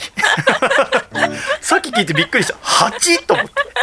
2しか伸びてないじゃんこの5日間で。だサボっちゃったどういうこと？逆に何やってた言いのこの訳していいですか？ダメです嘘。ダメです。いいですか？って聞かれたからダメですって答えたんです。そう。いやそう。8なんてまだ全然何も起きてないでしょだって。いや、何も起きてなかないですよ。あそう。こまあ、この後何が起きるか知りませんけど、ああ。びっくりしただからさっきの「ハッピーメイプルタイム」聞きながら私が「は8作しか見てないの 何も話せねえじゃねえかと思って。そう、あの、シャイさんの、うん。なんか、無理して見なく、全部見なくていいよを、うん。どっちにしようかなって思ったんですよ。うん。ここは、もう逆に全部見て、うん。いや逆にじゃない。それがまっとうだよ。真正面だったら全部見るあれでしょ、でも、ちょっと、ちょっと無理だわって思って、うん、無理ってゆっくり見5る方が。日間5日間で2本ってゆっくりすぎだよず、ずっと見続けなきゃダメじゃない。何が？もうずっと見て、一日中トラさんを見てれば間に合うけど、どういうこと？いトラさん1本あたり8時間とかあると思ってるの？1時間半90分ぐらいだからそうだよ。そう。でそれ1日6作とかでしょ？いやもっとよ。でもっとでしょ？それはさその土日があって土曜日チャレンジしてみて無理っていうならわかるよ。土曜日頑張って6作見たけどこのペースであと5日間やるの無理だよならわかるけど1日もチャレンジしてないじゃん別にだって。ちょっとね途中からね結構本当に、うん。なんかトラさんがかわいそうでしんどくなってきちゃったの。あトラさんが？そう。えっとね私3つ目？男は辛い風天の虎あたりからはい。だんだんトラさんに感情移入してきちゃって。ああどれ？あの 7, 7個目だ。7個目のうん。は「男はつらいよ奮闘編」で、いはい。あの青森の女の子と出会ってちょっといい感じになって。ああはいはい。あれでしょ？田中邦衛さんが出るやつでしょ？そうそうそうそう。で、うんその青森の子の方から寅さんと結婚したいな寅さんのお嫁さんになりたいなって言われたのにその子が青森に帰っちゃうっていう話なんですよ、でそれを見て、まあ、それこそ今の時代だったら別にその子が青森にいるなら青森で結婚すりゃいいじゃんとかあ思うけど、でも当時はおそらく男の人の方に女性が来るっていうのがベーシックな考えだから、トラさんは青森でその子の元気な姿を見て帰っていく。うんうん。で、それを後から桜が知るっていうのが結構すごい辛くて、あなんかそれまでって全部振られてるんですよ。あそうだね。そう。あの、なんかこう結婚相手が実はいたとか、はいはい。実は彼氏がいたとか。うん。だけど、ここは初めて女の子の方から、トラさんのお嫁さんになりたいわって言ってくれたのに、うん。こう微妙なタイミングのすれ違いで、そうね。そう。っていうのがめちゃくちゃ辛くて、うん。そこで一回ストップして、あで、頑張って8作目を見た。あ8作目は「男はつらいよ」虎次郎。恋恋歌。歌はいはいで、はい。これも、ちょっとああこれきついよ。そう、あれだろ？喫茶店の美人ママに惚れるやつだろ、そう。で、で、しかも、うん、なんか別に、その、振られるとかもないのに、うん。こう、多分喫茶店の女の人と庭先で喋ってて、うんで、その話の食い違いでトラさんが自分から出ていく。あっていう。勘違いパターンね。そうそうそう。で、はいはい。あれが結構、いや、うまくいく、いくのにこれって思ったりして、あなんか辛くなって。あ、待ってそれ何曜日なのそれ今これ撮ってんの金曜日だけど。こういう歌は水曜日に見た。で木木開けてもう24で、時僕間すっきりして。ピーメイプルタイムの話すことを考えてた。さほどのこと喋ってねえよ。一日考えた割には。そう、もうあ夜9そうなんだ。時ぐらいまでゴロゴロしちゃった。えー、あそうなんだ。お前そのさ次の9作目の「男はつらいよ島又幕城」はマドンナで吉永小百合さん出てきてそれ面白いんだお前。いや、見るよ。うん。全部見ますよ。いや。全部見るけど、これ多う分る、さいうるさいあの一気見するもんじゃないのよ。わかるまあそうだろうねそあの当時はえっと大体1年に2回公開されてたのよう。うんうん、うん。要は全部で26年で48作作られてんだけどもでねその私もねだから今回、まあ、てっきり君が48作見てくると思ったからさ 見終わった後にいろいろ教えてあげようと思って私はその寅さん裏話みたいの本を読んだことなかったのう、あもう寅さんは寅さんでいいからと思ってあ。うん。だけど今回いろいろ調べてさ本おー読んでみたんだけどさはい。面白いなと思ったのが、まあ、そのうん基本的に公開されるのは、まあ、1年2回で盆と正月なわけ、ああ、はい。でね、はい。私は人に寅さんを勧めたことは一回もないの今までうん。だけど好きな映画は何ですかって言われたら必ず「男はつらいよ」って答えるわけ何本かのうちのね、うん。うん。じゃあなんで好きなのに人に勧めたことなかったのかなって思うのはさ見ると毎回ちょっと寂しくなるんだよ、まあその寅さんがあの振られるっていうのもあるんだけどあの、一人で見る映画じゃないなって思うわけ。ああ、要は第1作目のさ「男はつらいよ」が公開されたのは1969年なんだけどうん。この時はさそのリバイバル上映とかはあったにしろ映画が終わったらもう映画は見られないものだったわけじゃないビデオとかないんだからはいはいはいはい。あとレンタルビデオショップとかもないしさうん。だから映画は見たらその場で終わりなわけよ公開が終わったら、うん。うん。だから寅さんはその劇場に行ってで当時の昭和の風景とか見るともう満帆の映画館でさ入れきれなかった子供たちが通路に座って見るみたいな、うん。でみんなで大きな口開けてゲラゲラ笑いながら見るみたいなのが寅さんの楽しみ方なんだよおそらくうんうんうん。だから家で一人で見るものじゃないんだよ。って私は思ってるわけそれが多はい分寂しさの理由だって自分の中では思ってるんだけどうん。だから人にはあんまりおすすめしてないのよなるほど。はあでね、なうんやっぱみんなで見てもらいたいからだからその例えば実家に息子うん家族が帰ってきた時とかにちょっと映画館行くかっつってお盆とか正月に見るわけじゃない。はいはいはいはい。でそれならではの面白さでいうとその美術さんの裏話とかを読んでてさうん。作る方としては大変なのがあお盆に公開のやつは撮影とかあ編集を1月から7月に撮ったものを編集して8月に出すわけお盆で、うんうんうん。で1月に出すのは9月から12月に作んなきゃいけないわけじゃないうん。だから要は季節が逆転してるってことですよね。えー作る方と見る方とで。違う違うそうあまあまあそういやそうかだあのさあの寒い時に暑いの撮って、暑い時に寒いの撮るみたいな。ああまあそうだねあのまあ私が言いたいのはそれじゃないからちょっと黙っててほしいんだけど ちょっとなんか、ちょ違うこと言っちゃったって思った。制作期間が倍ぐらい違うってわけへえ。お盆お盆に出す映画風切る映画は1月から7月の時間が取れるけど、正月のやつはそっか。8月までやってるから要は8月からうん12月までうんで撮って編集するわけじゃない、だから美術さんとか的にはお盆に公開された作品はあ手間暇かかってるなって思って見れるらしいんだよあー。そんなの気づいたことはなかったけど、うん。あそうなんだって。いろんな視点から見て面白いんだなって思ったんだけどさ私は一応今週さいろいろ準備してたわけ。で、まあ、うん。確率としては64で全部見ただろうなと予測してたんだよ。まあ55 55かな？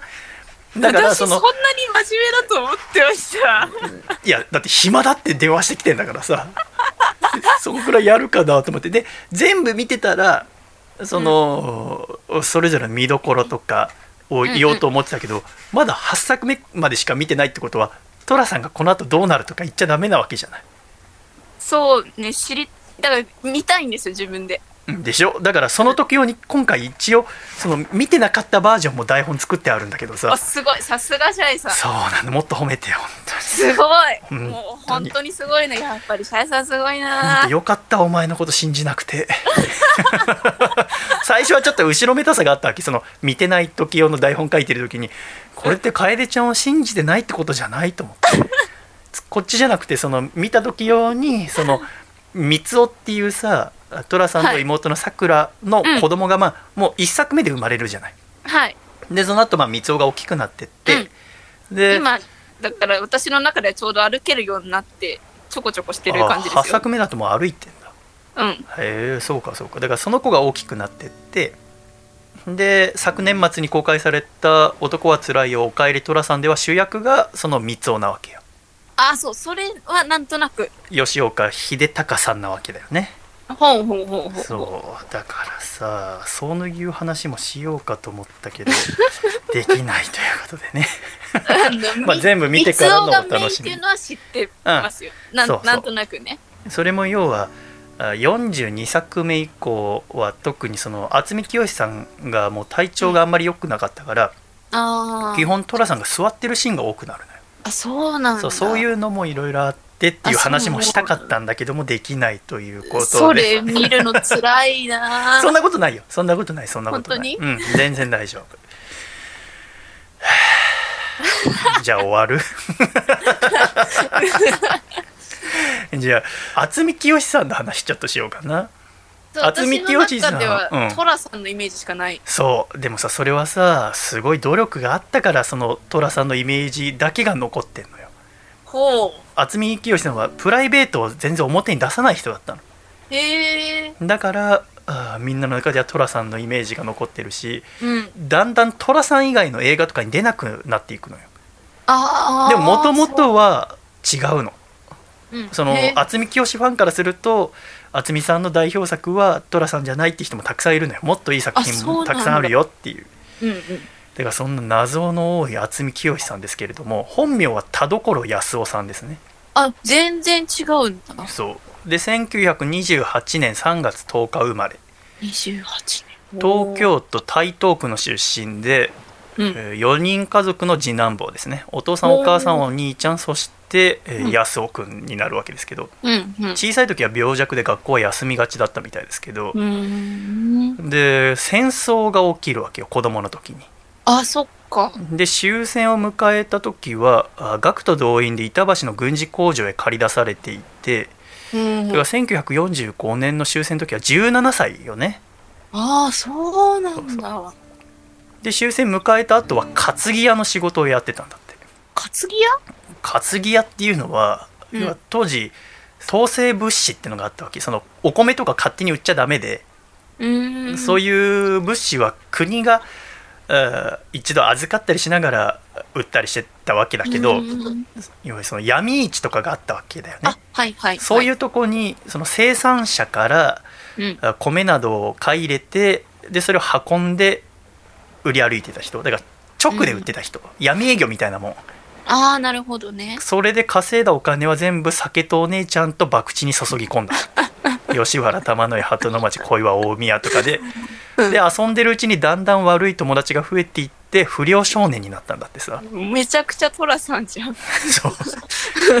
で仲間たちとたむろしていたのはもう東京の上野とか、ああ。で私たちの知ってる上野からは想像もつかないけど、うん。その終戦直後の上野っていうのは街全体にもう臭い匂いが立ち込めていてでもえー喧嘩薬酒女いろんなもんがごっちゃになった凄まじいとこだったんだってそうなんだ。だから当時のその女の子とか普通の人が気軽に歩けるような場所じゃないわけへえ。でそこで寅さんは不良仲間と寅さんはじゃない渥美さんは、うん不良仲間と一緒に四六時中お酒を飲んでたむろしてたわけだよねであっちで喧嘩があるぞっつったら走ってって喧嘩してうん。でご飯を食べる代わりに日本酒とか焼酎を好んでとにかく飲んでたんだ。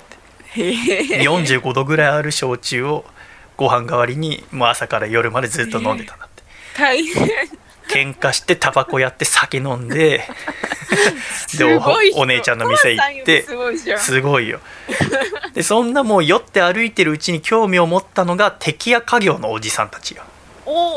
敵屋のおじさんっていうのはあんまり我々、えー身の回りで見たことはなかったけれどもうん。要はどこぞで仕入れてきた品物を道端で売るおじさんのことよねうん。ねじり鉢巻きをキリッと締めて手鼻をピーンと噛んでから威勢よく「さあこれ売っちゃうよ今日は!」なんて言いながらガラクタみたいなものを、まあ、そのよ時には洋服時には本そういうのを大きな威勢の声を出しながらあ売るんだよね大きなはハリセンみたいのを持って地面をバンバン叩きながらやるわけよでそうやるとだんだん人が集まってきてうん。で不思議とそのおじさんたちに覇気があってその覇気に吸い込まれるようにして、なぜか買っちゃうっていううんうんうん。そんな敵屋のおじさんに田所青年は興味を持って魅了されるんだよへえ。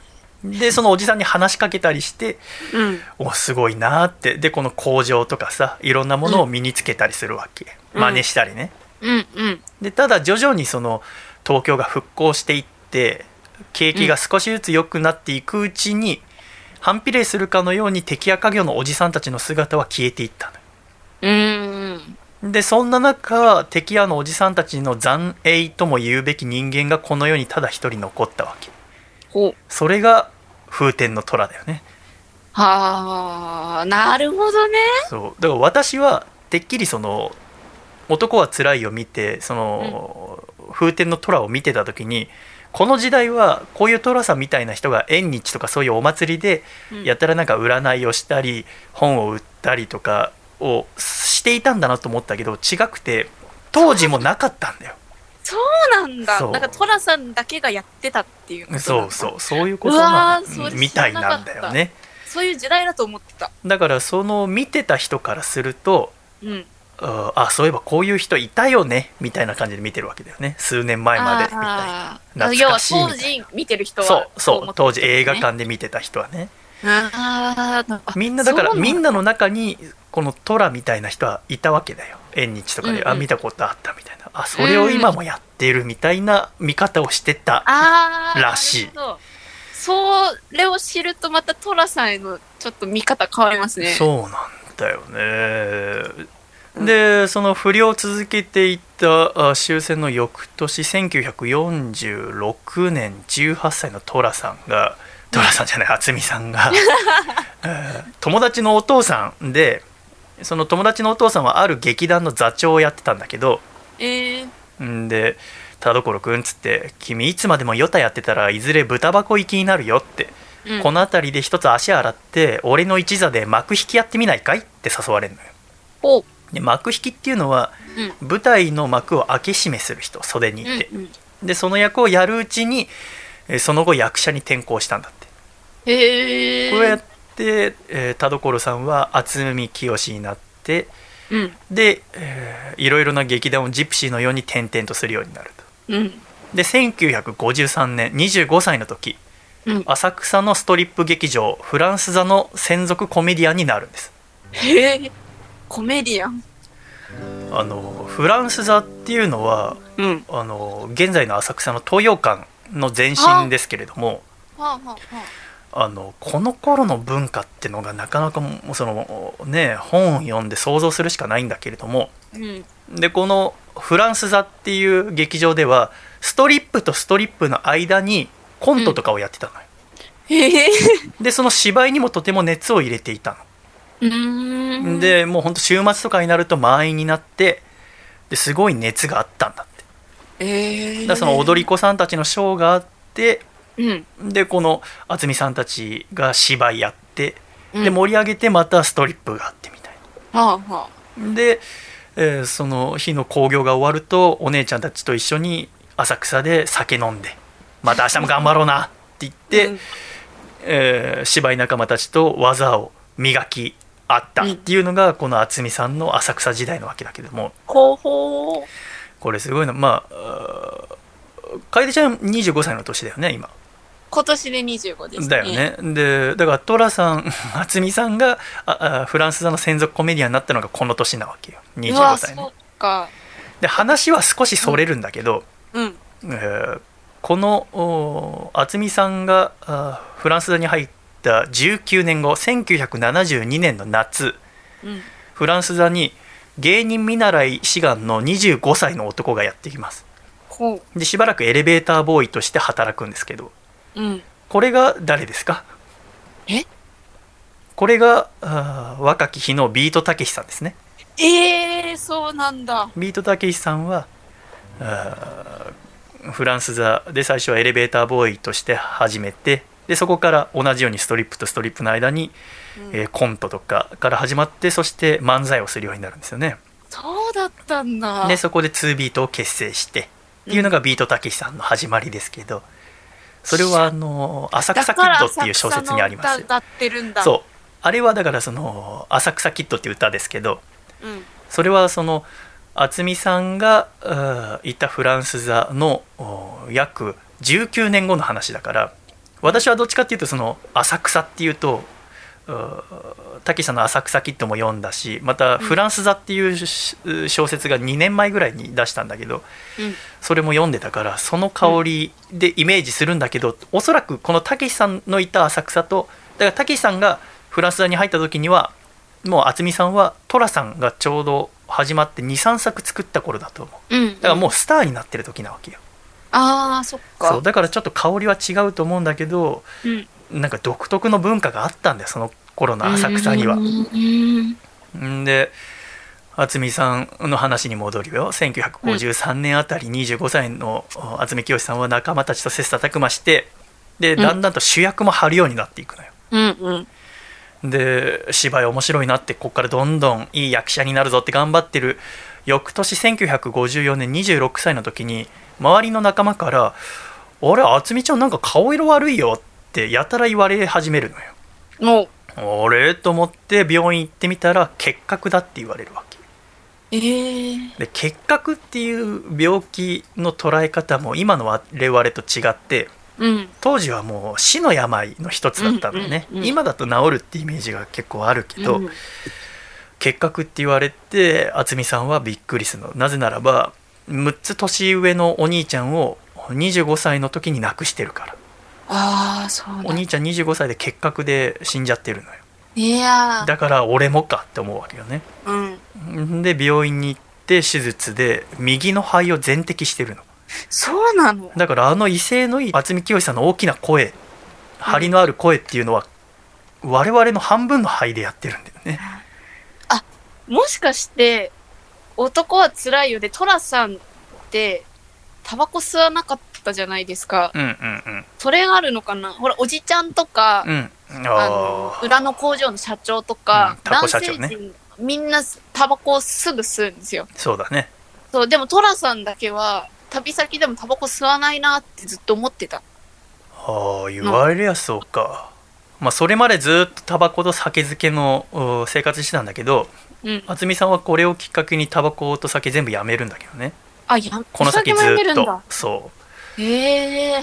うんで2年間医療保護と生活保護を受けながら埼玉の療養所で過ごすの、おろ。2年間。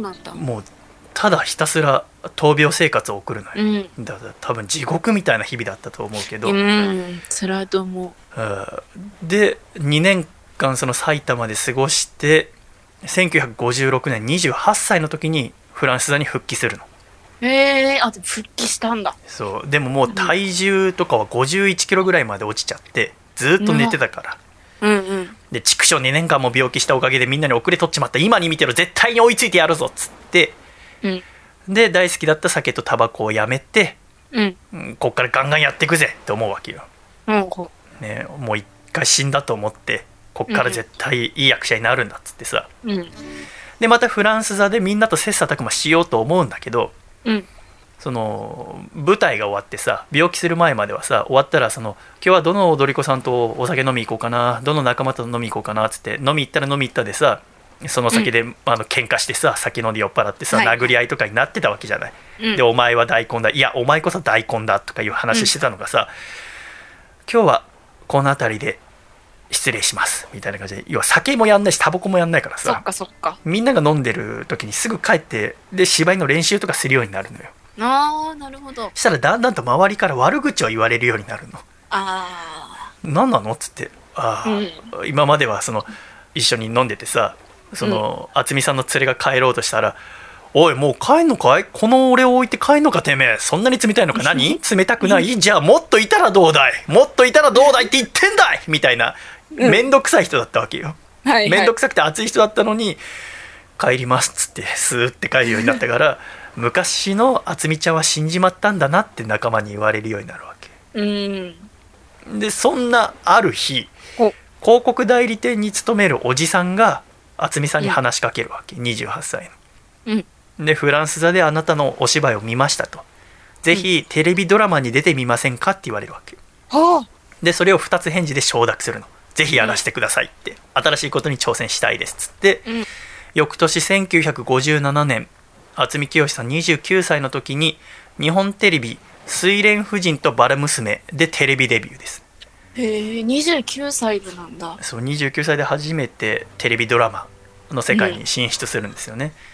でこの主役を務めたのが浅岡幸二さんお当時21歳8個下の幸二さんですけれどもああ、はい。でまあ浅岡幸二さんはもう主役としてさバンバン活躍してた頃なんだけどうん。でもお渥美さんはさそれまでずっと舞台しかやってないわけじゃないうん。で初めてテレビの世界に行ってで舞台だと真正面のお客さんに向かってセリフを言ったりとか演技をするわけだけど、うん。ドラマはテレビカメラに向かってするわけじゃないうん。でも何回やってもその表の方向いちゃうんだってそのスタッフさんとかカメラの方に体の正面を向けてうん。でそんな人を浅岡幸二さんは見たことないからうん。こんなおかしい人初めて見たっつってコロコロ笑うんだって鈴が鳴るようにねねえ。でそうするとスタッフさんたちもどっと笑ってうん。で浅岡幸二さんのおかげでその初めてのおテレビドラマの撮影を終えることができるんだってうん。でその時のそのスタッフさんが笑ったり浅岡幸二さんがコロコロ笑ってるのを見て俺はこの世界でやっていけるかもしれないっつってうん。頑張ろうって言って以後さまざまな作品に出演して翌年30歳の時1958年には東方系で公開された「お寅さん大繁盛」という映画で映画デビューへえ。でだんだんとコメディアン渥美清の名前は全国区になっていくわけようん。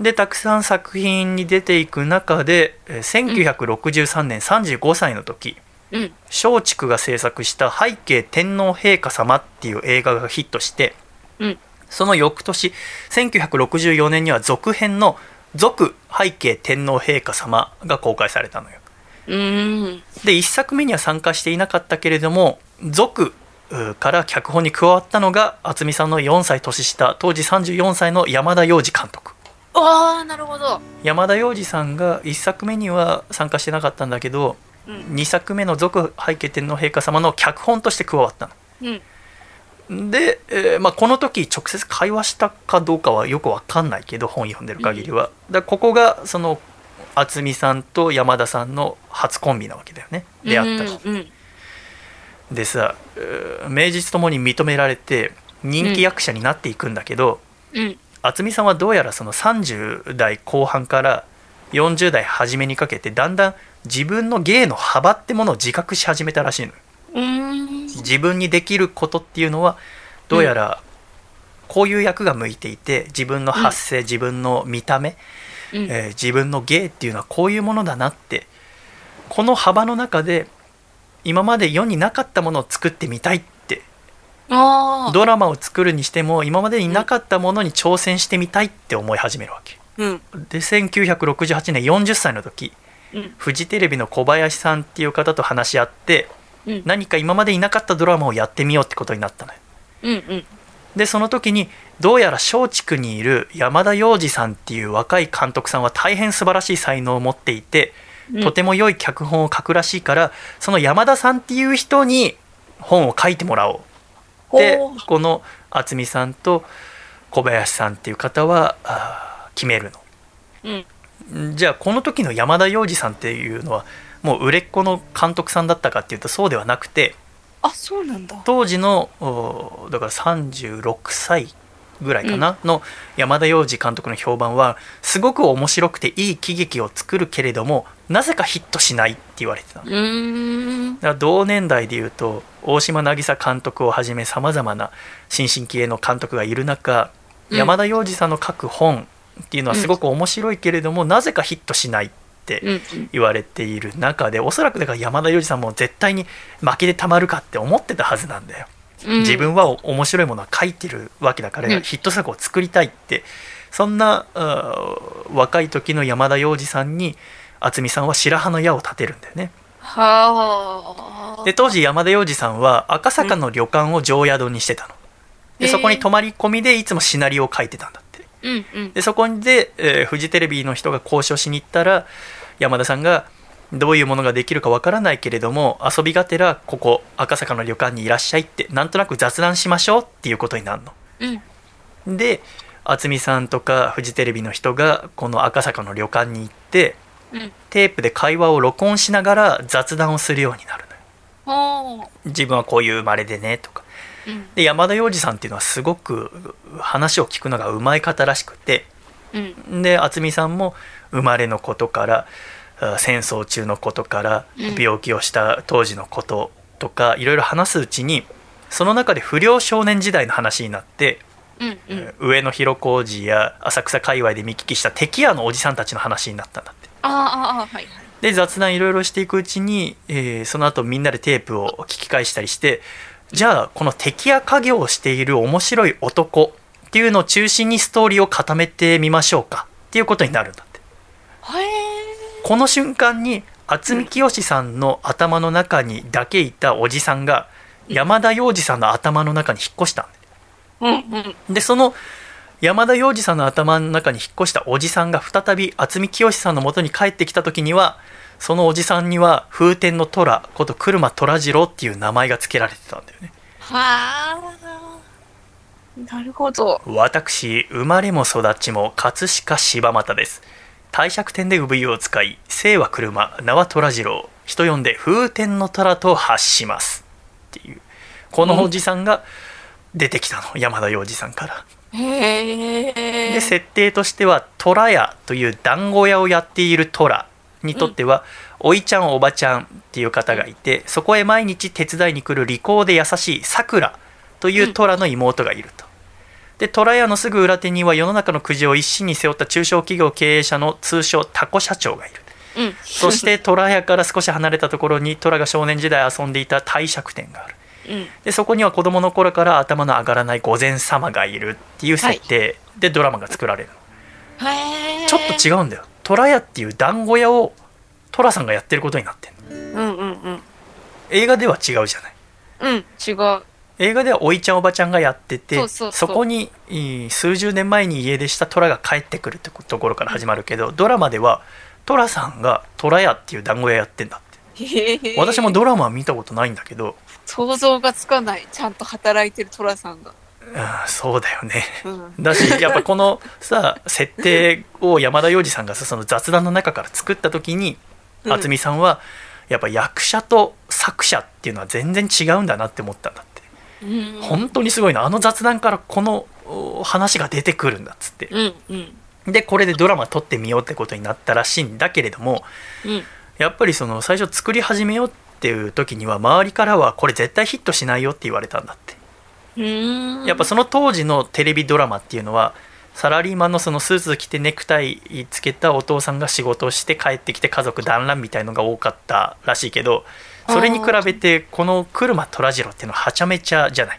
だからお茶の間向きじゃないわけ、うん。だって当時はなんかこうしっかりしてて優しいパパみたいのがそのなんつうの？でサラリーマンとして稼いで家庭のために尽くすみたいなのがかっこいいとされてたのに、うん。寅さんは自分のことは棚に上げてで自分に甘くて、のくせに自分以外の人にはお説教ばっかして、ね。おまけに酒飲んでで振られたりとかして気に入らないことがあるとトランク持ってプイって旅に出ちゃうでしょ？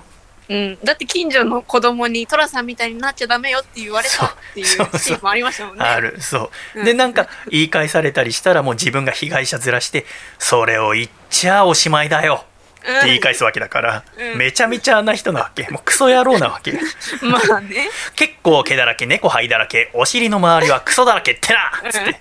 大したもんだよ。カエルのしょんべん見上げたもんだよ。屋根屋のふんどしつって。何言ってるかよくわかんないけどでそれがあ1968年の10月から半年間ドラマとして放映されるんだよ。うん。で知らなかったんだけど最終回で虎次郎はハブに噛まれて死ぬんだって。え？寅さんは虎ハブに噛まれて死ぬんだってさ。で玄ちゃんがそれをみんなに伝えるらしいんだけど。でこの最終回が放映されたその瞬間からフジテレビには抗議の電話が殺到したんだって。ええ「虎殺すんじゃねえよ」っつって「何やってくれてんだよ」っつって「あいつらは俺たち俺たダメな俺たちが唯一下に見ていい男なんだからよ」っつって。でその電話来てる時に山田洋次さんはあこの人たちにとって寅さんっていうのは家族になったんだなって思ったんだって。うん。もう寅さんっていうのが自分の身内だと思って抗議してきてるわけじゃない。まあそうね。でそのまあ罪滅ぼしじゃないけど、まあ、ドラマじゃ死んだけど映画で生き返らせようっつってうん。1作目翌年1969年松竹で「男はつらいよ」って映画を作るのああ、そういうことだったんだ。そこから大作目がヒットして26年間で48作作られる日本一のいや世界一のシリーズものの映画が生まれるわけいやーそれが「男はつらいよ」が始まる時のお話。そんなすごい話だとは思ってもいなかった。ですごくさもうさ風邪なんてさひかないようなさ粗雑な人間に見えるじゃない虎は、うん。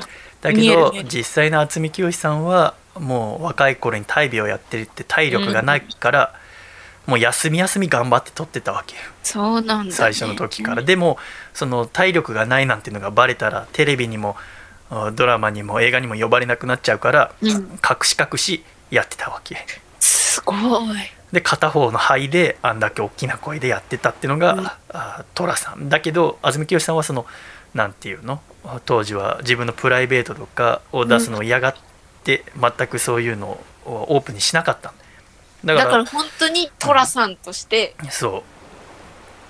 この寅さんを始めてからはだんだんと寅さん以外の作品は出ないようになっていくのよすごいな。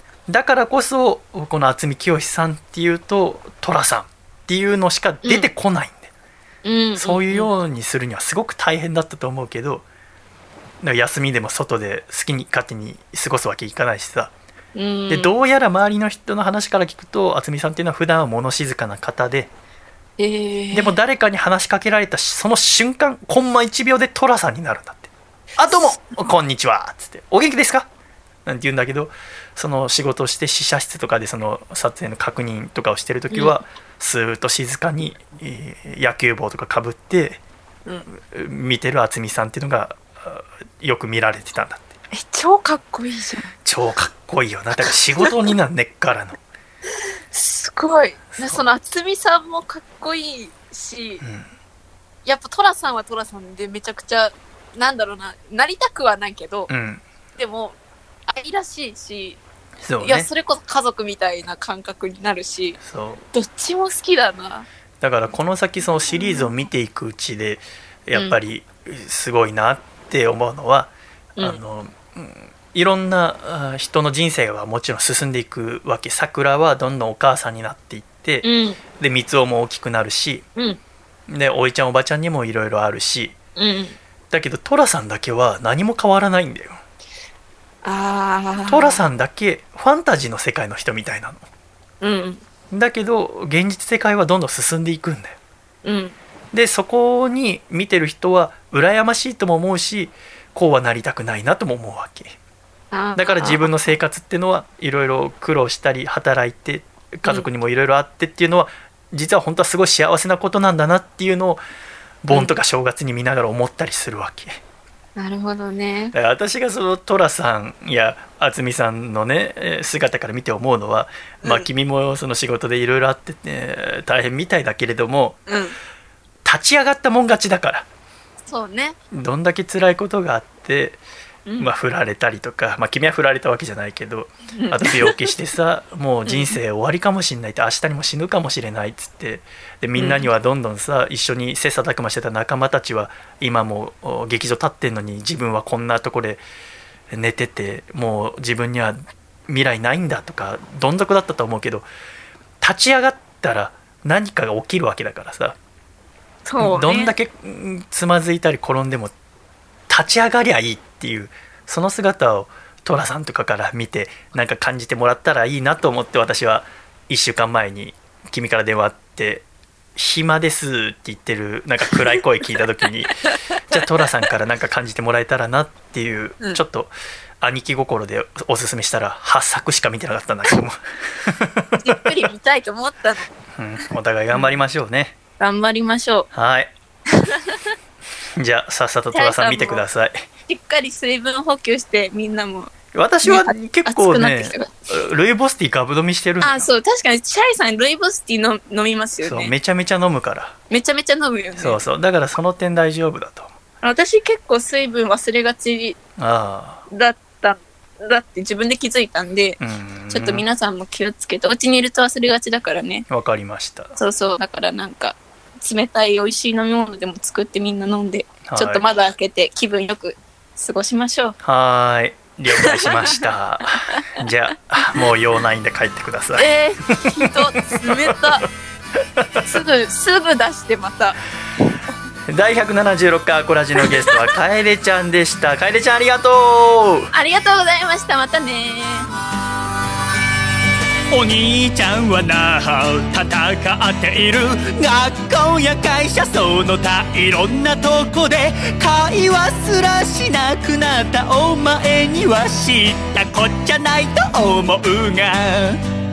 うん年を取って大人になって徐々になぜか距離ができてなんか寂しいな。でもたった一つ覚えていてどんな時も忘れないで。僕は兄貴さ困ったらいつでも頼ってくれ。分かっておくれよ妹よ。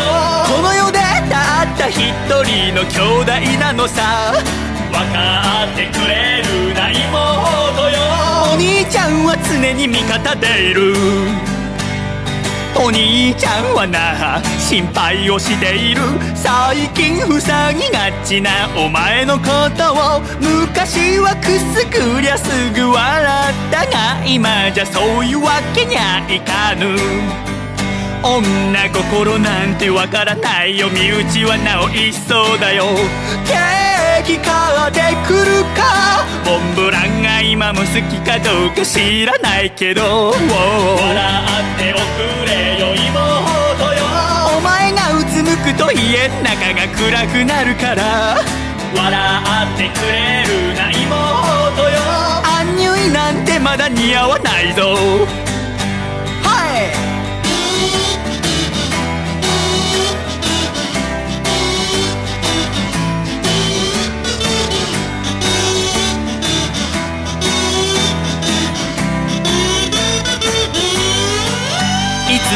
前どこか嫁ぐ時は早めに知らせておくれよ。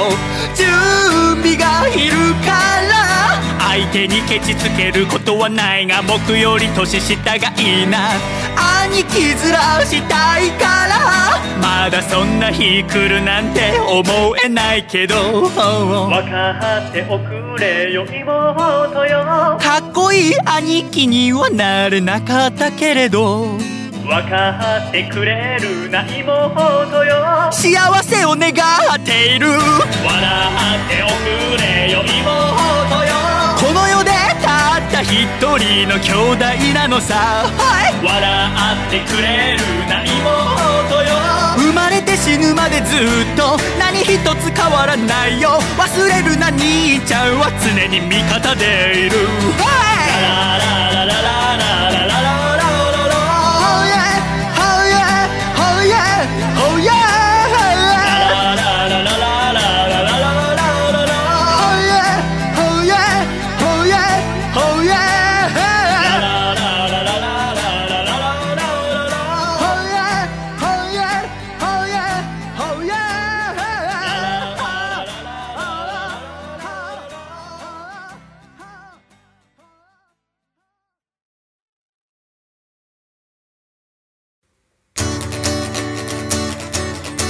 和山県。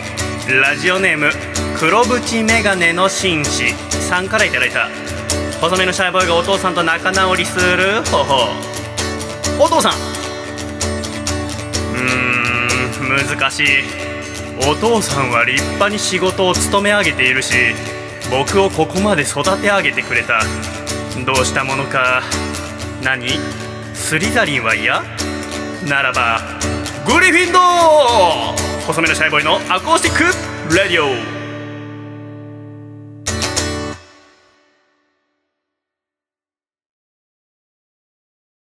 つれづれなるままにアコラジライフ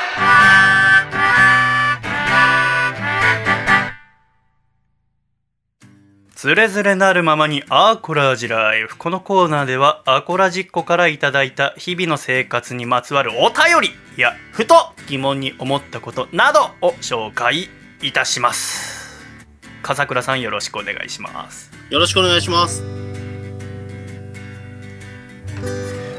楓ちゃん全然見てませんでしたねそうですね。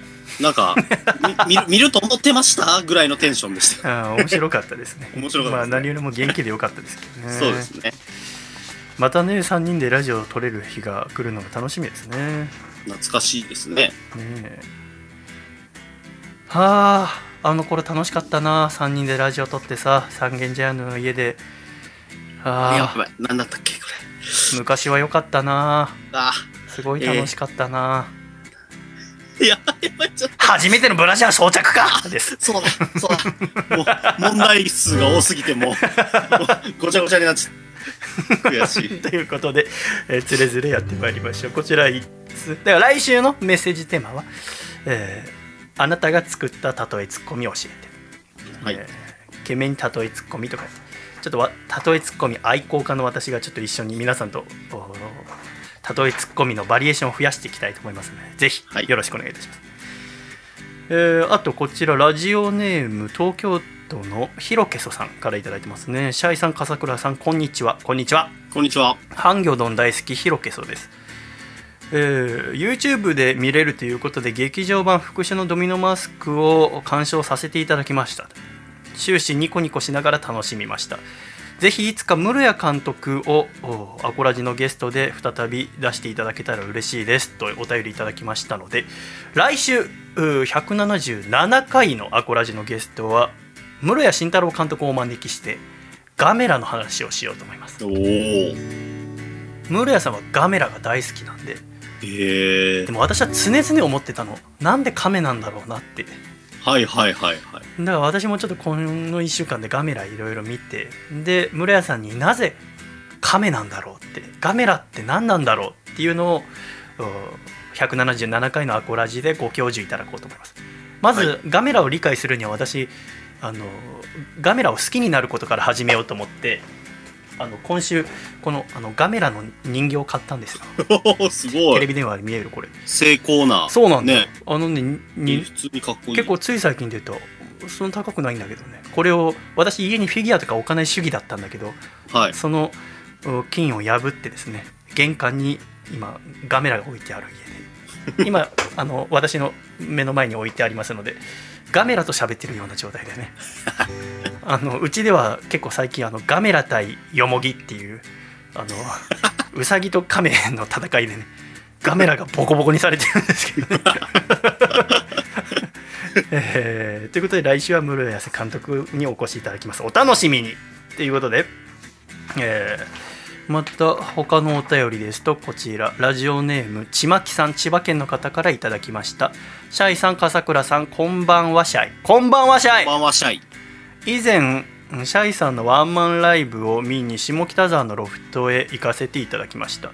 その時からずっと気になっていたのですがライブが始まる前に会場で流れている「ダンダンダンダンダンダンダンダン」という曲が誰の歌なのかずっと気になっていましたアコラジをこの自粛中に聴いていき第110回のアコラジでその曲が野月ひろとさんという方の曲だということが判明しました。いつかあーヒロトさんとシャイさんの2人のライブが見てみたいです。この場をお借りして野月さんに CD インサイドアウトが欲しいとお伝えくださいといただきました。そうか。そうインサイドアウト。そのあの去年1年間1年半ぐらい私はずっと歌歌いながら全国歩いてましたけど全部の会場で自分が出てく時の音楽会場で流れる音楽は野月くんのインサイドアウトをかけてたの。だからなのか分かんないけどその曲流れるとライブ前だと思って緊張しちゃってもう全然聴いてないんだよね家だと。緊張しちゃうから。ちょっとじゃあ後ろでかけときましょうか。はいとてもいいアルバムなんでねぜひインサイドアウト手に入れていただけるようにまた何か機会考えますね。ありがとうございます。さあでは今週のメッセージテーマに参りましょう。今週のメッセージテーマは私のおじさんでございますがこちらラジオネーム大阪府の森ティザルティさん。シャイさん笠倉さんこんにちは。こんにちは。こんにちは。僕のおじさんも年おじさんと同じくおそらく元ヤンでえ車はちょろっと改造されています。やっぱ車を改造するっていうのがじゃあステータスなのかな。おじさんヤンキーの。おじさんヤンキーのイメージ。えーとっても気さくで優しいお兄さん的存在でした、うん、小さな頃は家の離れにおじさんが住んでいたこともありよく遊んでもらっていました。特にアウトドアによく連れて行ってもらったのがいい思い出ですそんな僕にも6月には初めての甥っ子が生まれて自分がおじさんになりますいつか自分もおじさんとして甥っ子と遊びに行けたらいいなと思っていますなるほど。かさちゃんの親戚とかさはい。で男の子っている？あ違うかもういいんだかさちゃんが男なんだから嫁さんの妹とかからすると、はい。かさちゃんはもうおじさんに見えるよねそうですね。はい。ね年離れてるからはい。おじさんって呼ばれてる？いや、呼ばれてないですね。あ呼ばれてないんだ。はい。なんて呼ばれてるの？なんか下の名前でりょうくんとか、へなんかあんま距離感はないえね。近いんだね。あそっかそっか。私はいつかおじさんって呼ばれたいんだよね。のおじさん憧れがあるって。そうそう。あのあのまあそれこそ寅さんのあ妹のさくらの子供の三つ男は寅さんのことをおじさんって呼ぶからさ。はい。おじさんって呼ばれたいな。と、ね続きましてこちらラジオネーム東京都の今日も残業でした。さんから。シャイボーさん笠倉さんこんばんシャイ。こんばんシャイ。こんばんシャイ。私のおじさんは会社でお気に入りの女性社員が福山雅治さんのファンで曲をたくさん聴いていると知った時レンタル CD ショップで CD をたくさん借りてきてマシャの曲を家で歌う練習をしていました練習の甲斐があって無事にカラオケで歌って高得点を取ったそうです。といただきましたが。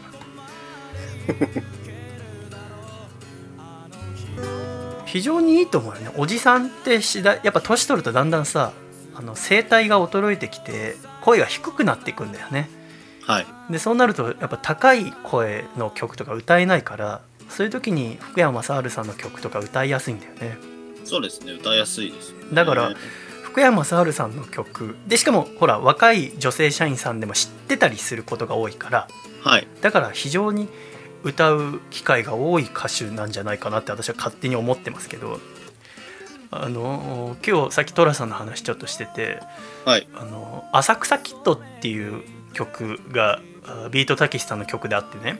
はい。でそれはそのあ浅草修行時代のことを歌ってる曲なんだけど私もカラオケ行くと絶対に浅草キッド歌うのよ。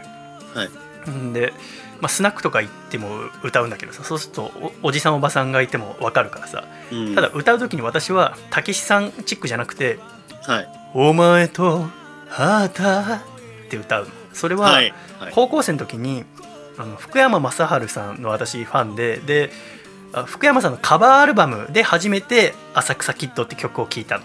ではい。いい曲だなと思って、なんなら僕、うん。もう福山雅治さんの曲だと思って聴いてたのはい。ずっと、それにしてはなんか超体つけてとか言ってんなと思って。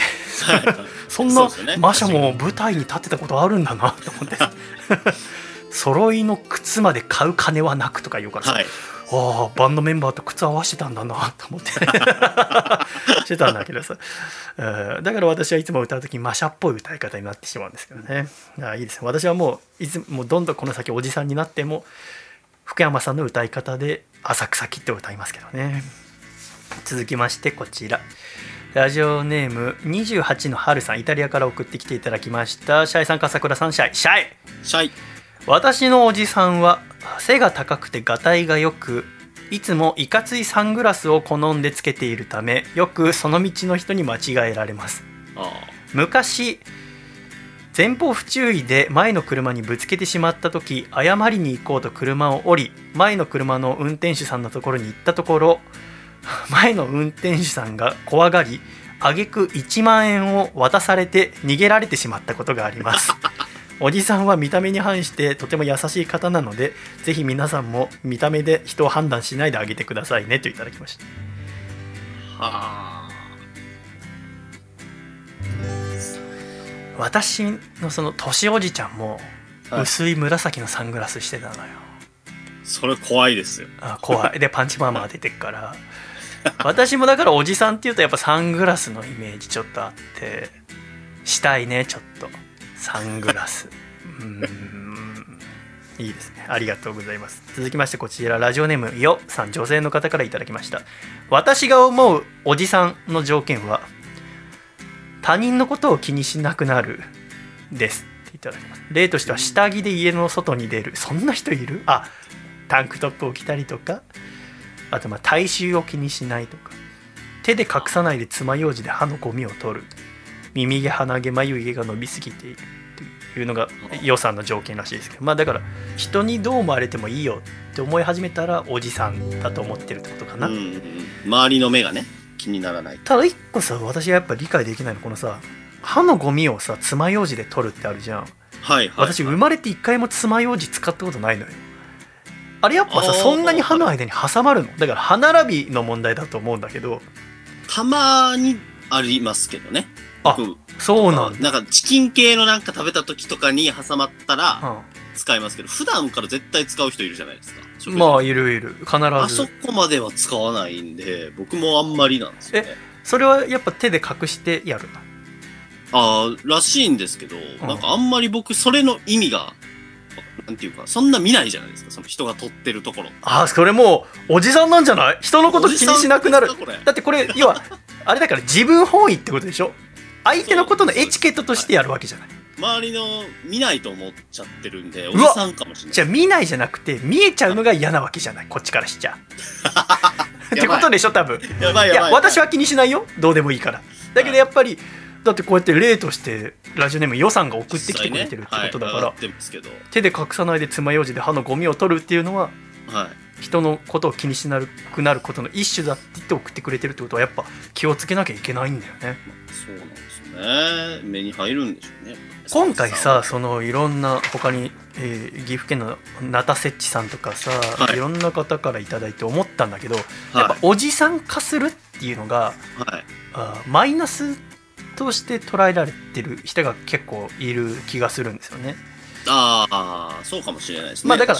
私の言い方が悪くだからそのなんだろうな私はおじさんになっていくのがすごい楽しみなんだよはいはい。年を取るのが好きだからうんうん。それこそ上田晋也さんみたいにあの本当に余分な脂肪が全くなくてあのボクシングをしてるからさはい。でスーツ姿がすごい似合って身長はそんな高いわけじゃないのに、えースーツが似合ってしかもよく見ると二の腕のところがパンパンになってんだよあの、はい二頭筋と三頭筋がさ膨らんでるから スーツがこうパッてちょっと張ってる感じとか、はいあとなんかワイシャツのうとそのスーツの下に垣間見える大胸筋の分厚さとかさはい。おじさんになってますますどんどんかっこよくなってってんだよね。うん。なんかそのかっこいいおじさんっていうのにすごく憧れるからさなんかでもやっぱ私の好きなおじさんっていうのを考えると舘ひろしさんとか、まあ、それこはいそ寅さんもそうだけどやっぱ清潔感があるんだよね。そうですね。で総じて嫌われるおじさんっていうのは清潔感がないか、まあ、あとデリカシーがないかとかだと思うから、だからやっぱそれっておじさんがおじさんであることに甘んじるといけないと思うわけ。はいはい。おじさんでいることは何も悪くないけどおじさんでいることに甘んじると俺おじさんだからボサ髪ボサボサでいいやとか俺おじさんだからエチケットとか気にしなくていいやとか周りの人に別に迷惑になってるわけじゃないから爪楊枝で歯のゴミ取る時手で隠す意味ないよなとか言ってるやつとかがいるね そうなるんであってやっぱきでも自分じゃやっぱ気づかないじゃない多分おそらく私も、ねはい。おたくさんあるんだと思う自分では全然そんなどうやっていいじゃんって思ってるけどそれっておおじさんじゃない？って思われるようなことあると思うからはい。みんなで確かめ合ってこうそうですでね。直していいと思ったらさあーなんかぜひ言ってよ笠倉俺にもさはい。したら俺寅さんばりに逆ギレするからさ「うるせえよ!」そう。つってで プイッつって俺トランク持って旅に出るからさ。困る困る。えー、つれづれなるままにアコラジライフ今週もたくさんのメールありがとうございました。このコーナーへのメールは懸命につれづれと書いて何でも構いません。radio 細身のシャイバイ .com まで送ってきてください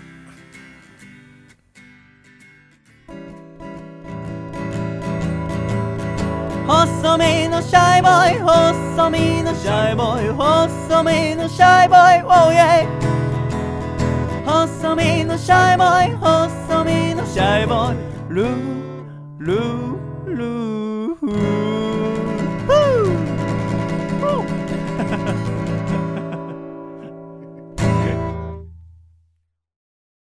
第176回細身のシャイボーイのアコースティックレイディオ。この番組は徳島県ソマ静岡県エルモミーゴ東京都エクスリンバーリー岐阜県緑大分県かごちゃん大分県滝田愛知県虎吉くん東京都サラニャンコ神奈川県パラレル東京都ハイエ埼玉県 TKS2 栃木県最速の変態神奈川県愛子福島県赤べこ侍東京都キーちゃんにのいちご姫以上15名の提供で今週はシャイ笠倉楓ちゃんでお送りしてまいりました。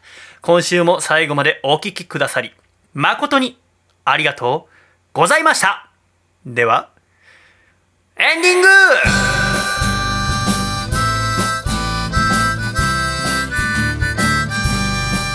暖かいシャイということで第176回細身のシャイボーイのアコースティックレイディオもエンディングでございます。かさちゃん。はい。今週も最後までありがとうございました。ありがとうございました。